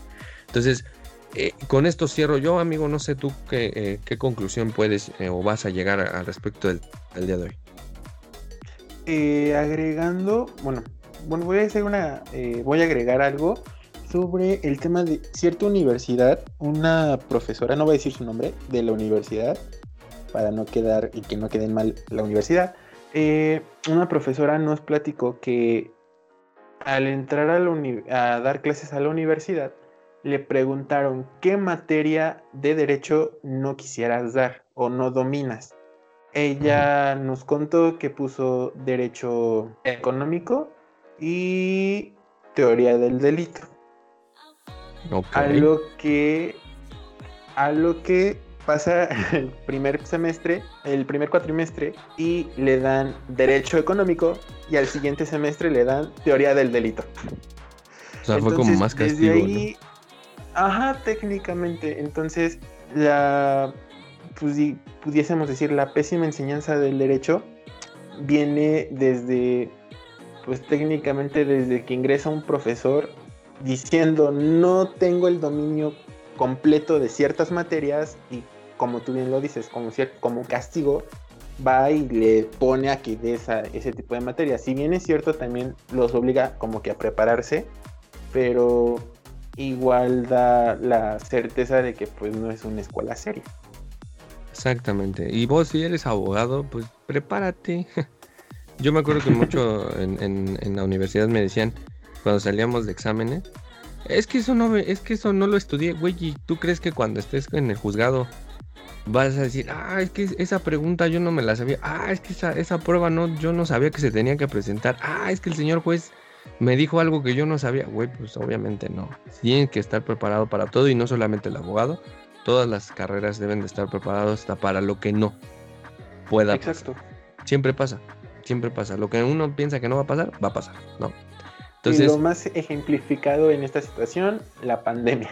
Exactamente, ¿no? Muchos pensábamos que el, acceso a la justicia iba a ser más sencillo porque iba a haber menos gente y no, la realidad es que es más complejo, están violando derechos a diestra y siniestra y el Estado de Derecho evidentemente se ve este, afectado en muchos sentidos, que ya, que ya este, estaremos analizando con el, con el maestro este, Saúl ese tema del Estado de Derecho y el acceso a la justicia pero este, sí ha sido toda una, situación la pandemia y ese es el claro ejemplo de que no estamos preparados académicamente ni prácticamente para poder sobrellevar eh, un asunto de cualquier tipo y que lo hacemos más por un tema mecánico de, ah, sí, me, pasó hace 20 casos, 20 asuntos, eso mismo, pero no es lo mismo. O sea, cada caso, cada, cada asunto es diferente, ¿no? Entonces, Exacto. con estas conclusiones cerramos el tema del día de hoy. Vamos a pasar a una sección que, me, encanta, amigo, la sección de recomendaciones. ¿Qué nos vas a recomendar, amigo, el día de hoy? Uy, como estamos en plena cuaresma, recomiendo el libro El proceso de Cristo. Es una monografía jurídica donde el autor hace referencia al proceso de Cristo y hace una comparación a lo que posiblemente en sus tiempos y estuvo vigente el procedimiento. Y por mi parte yo les voy a recomendar Legiones de Roma. Este es un libro de Stephen Dando Collins. Es un libro que analiza las legiones de Roma, eh, su estructura, eh, los campamentos, qué es lo que hacía un legionario, qué es lo que hacía un pretor. Eh, les da una biografía de la historia definitiva de, de cómo eran las legiones imperiales es un libro bastante choncho, son 700 y pico páginas, pero es muy gráfico, les incluso les, les, enseña las eh, diversas este, emblemas que llevaban los, los legionarios romanos en el ejército, esto es parte del ejército. Esa es la recomendación de mi parte. Este, y esperamos, digo, que les pueda interesar alguna de estas. Vamos a dar más recomendaciones de algunas otras cosas en otros, en otros programas. Pero ahorita se nos hizo bastante adecuado este, hacer algo alusivo a la Semana Santa, ¿verdad? Por mi lado, el ejército romano, que fue el que asesina a, Jesucristo. Y por el lado de, de, el hecho de cómo lo asesinan, ¿verdad? Qué sangrientos somos aquí en este programa. Claro, muy sangriento como el, actual sexenio que ya lleva más de no sé cuántas muertes. No sé si sepan, pero bueno, ya. si, lo, saben, pónganlo en los comentarios. ya perdí yo la Somos abogados, no estadistas. Esa es la verdad, ¿no? Perfecto, estimado. Eh, pues bueno, el, día de hoy también este, eh, mencionarles que, que, nos estuvieron acompañando en cuestión musical el señor Mesus y Robert Firth fueron los que nos eh, pudieron dar eh, la oportunidad de, reproducir sus canciones. Búsquenlos en nuestras este, redes sociales, les vamos a dejar este, los links para que los vayan a conocer. Recuerden que también tenemos redes sociales activas en Facebook, Twitter, eh, Instagram, TikTok, YouTube y este próximamente estaremos en Snapchat. No es cierto, no, no podemos, no es mucho ya mucho rollo. Ayer muchas ya. sí, ya son demasiadas, ¿no? Pero también pueden mandarnos un correo electrónico con sus sugerencias. Recuerden que tenemos una, eh, una un reto ahí pendiente. Les vamos a subir eh, también el, el, TikTok, el video específicamente, en donde el señor Muñoz hace referencia a lo que les mencionamos al inicio del programa. Este, y les vamos a dejar ahí la cajita para que ustedes decidan si sí lo tocamos o no lo tocamos. También, qué tal que ni les interesa este, que nosotros tiremos este, odio y hate a una persona que igual y ni conoce, ¿verdad? Entonces, amigo mío, no sé si quieras agregar algo adicional antes de finalizar esta, esta transmisión de este programa. Sí, posiblemente no sea hate, solo vamos a conversar educadamente, cuestionando lo que el señor diga, pero no es hate, no confundan, Así es, eh, qué bueno, qué bueno que lo, que lo, que lo corriges, amigo, porque la verdad es que yo sí le quiero tirar hate, pero bueno, vamos a hacer una, ah. una plática constructiva. Bueno. Perfectísimo, amigo, sí. Pues bien, vamos despidiendo esta eh, emisión. Les agradecemos su extraordinaria compañía. Qué mejor que estar eh, acompañados de ustedes, analizando y desmenuzando, haciendo pedazos las universidades, en, al menos en este programa. Y, bueno, les recuerdo también que estamos eh, activos en redes sociales, en Facebook, en Twitter, en Instagram, en TikTok. En YouTube también nos van a poder escuchar y también van a poder ver algunos contenidos que vamos a ir subiendo poco a poco. Eh, si nos quieren escribir alguna recomendación por medio de nuestras redes sociales antes mencionadas o bien eh, si quieren hacer un pergamino de peticiones pueden hacerlo vía correo electrónico que también va a estar en las descripciones de todas nuestras redes sociales y de verdad, con todo gusto lo vamos a, a recibir sus sugerencias, su mentada de madre, su hate, todo, todo, todo, todo lo que ustedes nos manden. ¿Por qué? Porque al final cuenta, suma. Entonces, de verdad, este es también un programa para ustedes y de ustedes. Por favor, háganos saber cualquier situación que quieran agregar o quieran que tratemos, que platiquemos, que analicemos algún caso, eso es súper importante, algún caso que les haya pasado para que nosotros los podamos eh, ayudar a, entender por qué sucedió el resultado que obtuvieron o cualquier otra situación que ustedes nos expongan. Con todo gusto vamos a estar aquí leyendo sus correos electrónicos. Pues bien, me despido de ustedes. Yo soy Daniel. Hija.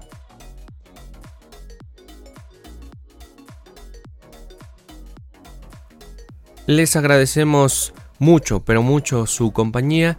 Tenemos una cita en la próxima emisión de UCFAS. Les recuerdo, de verdad, por favor, hay que tomar todas las medidas sanitarias que nos han dado las autoridades, uso del cubrebocas, el lavado frecuente de manos, la sana distancia 1.5 metros entre persona y persona, el uso del gel antibacterial es sumamente importante cuando estamos en la calle si es que es necesario salir. Yo sé que no todos han podido quedarse en casita a laborar, pero aquellos que están saliendo por favor cuídense mucho, para que puedan cuidar a sus seres queridos cuando regresen a casa.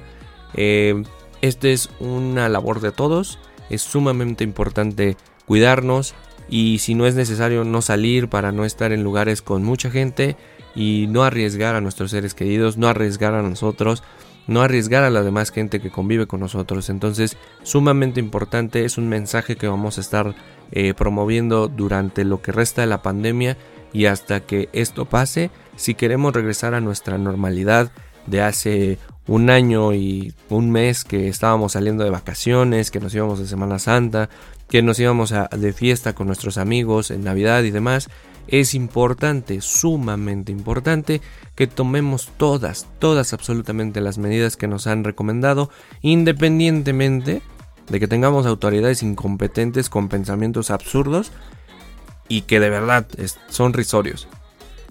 No hagan caso a esas cosas. No hagan caso a esas cosas, hagan caso a la ciencia, hagan caso a los médicos.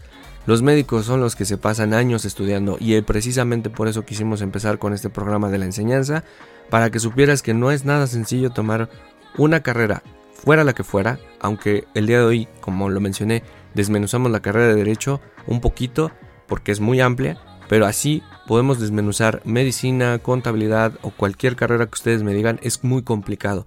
Tenemos una finalidad, estudiamos por algo.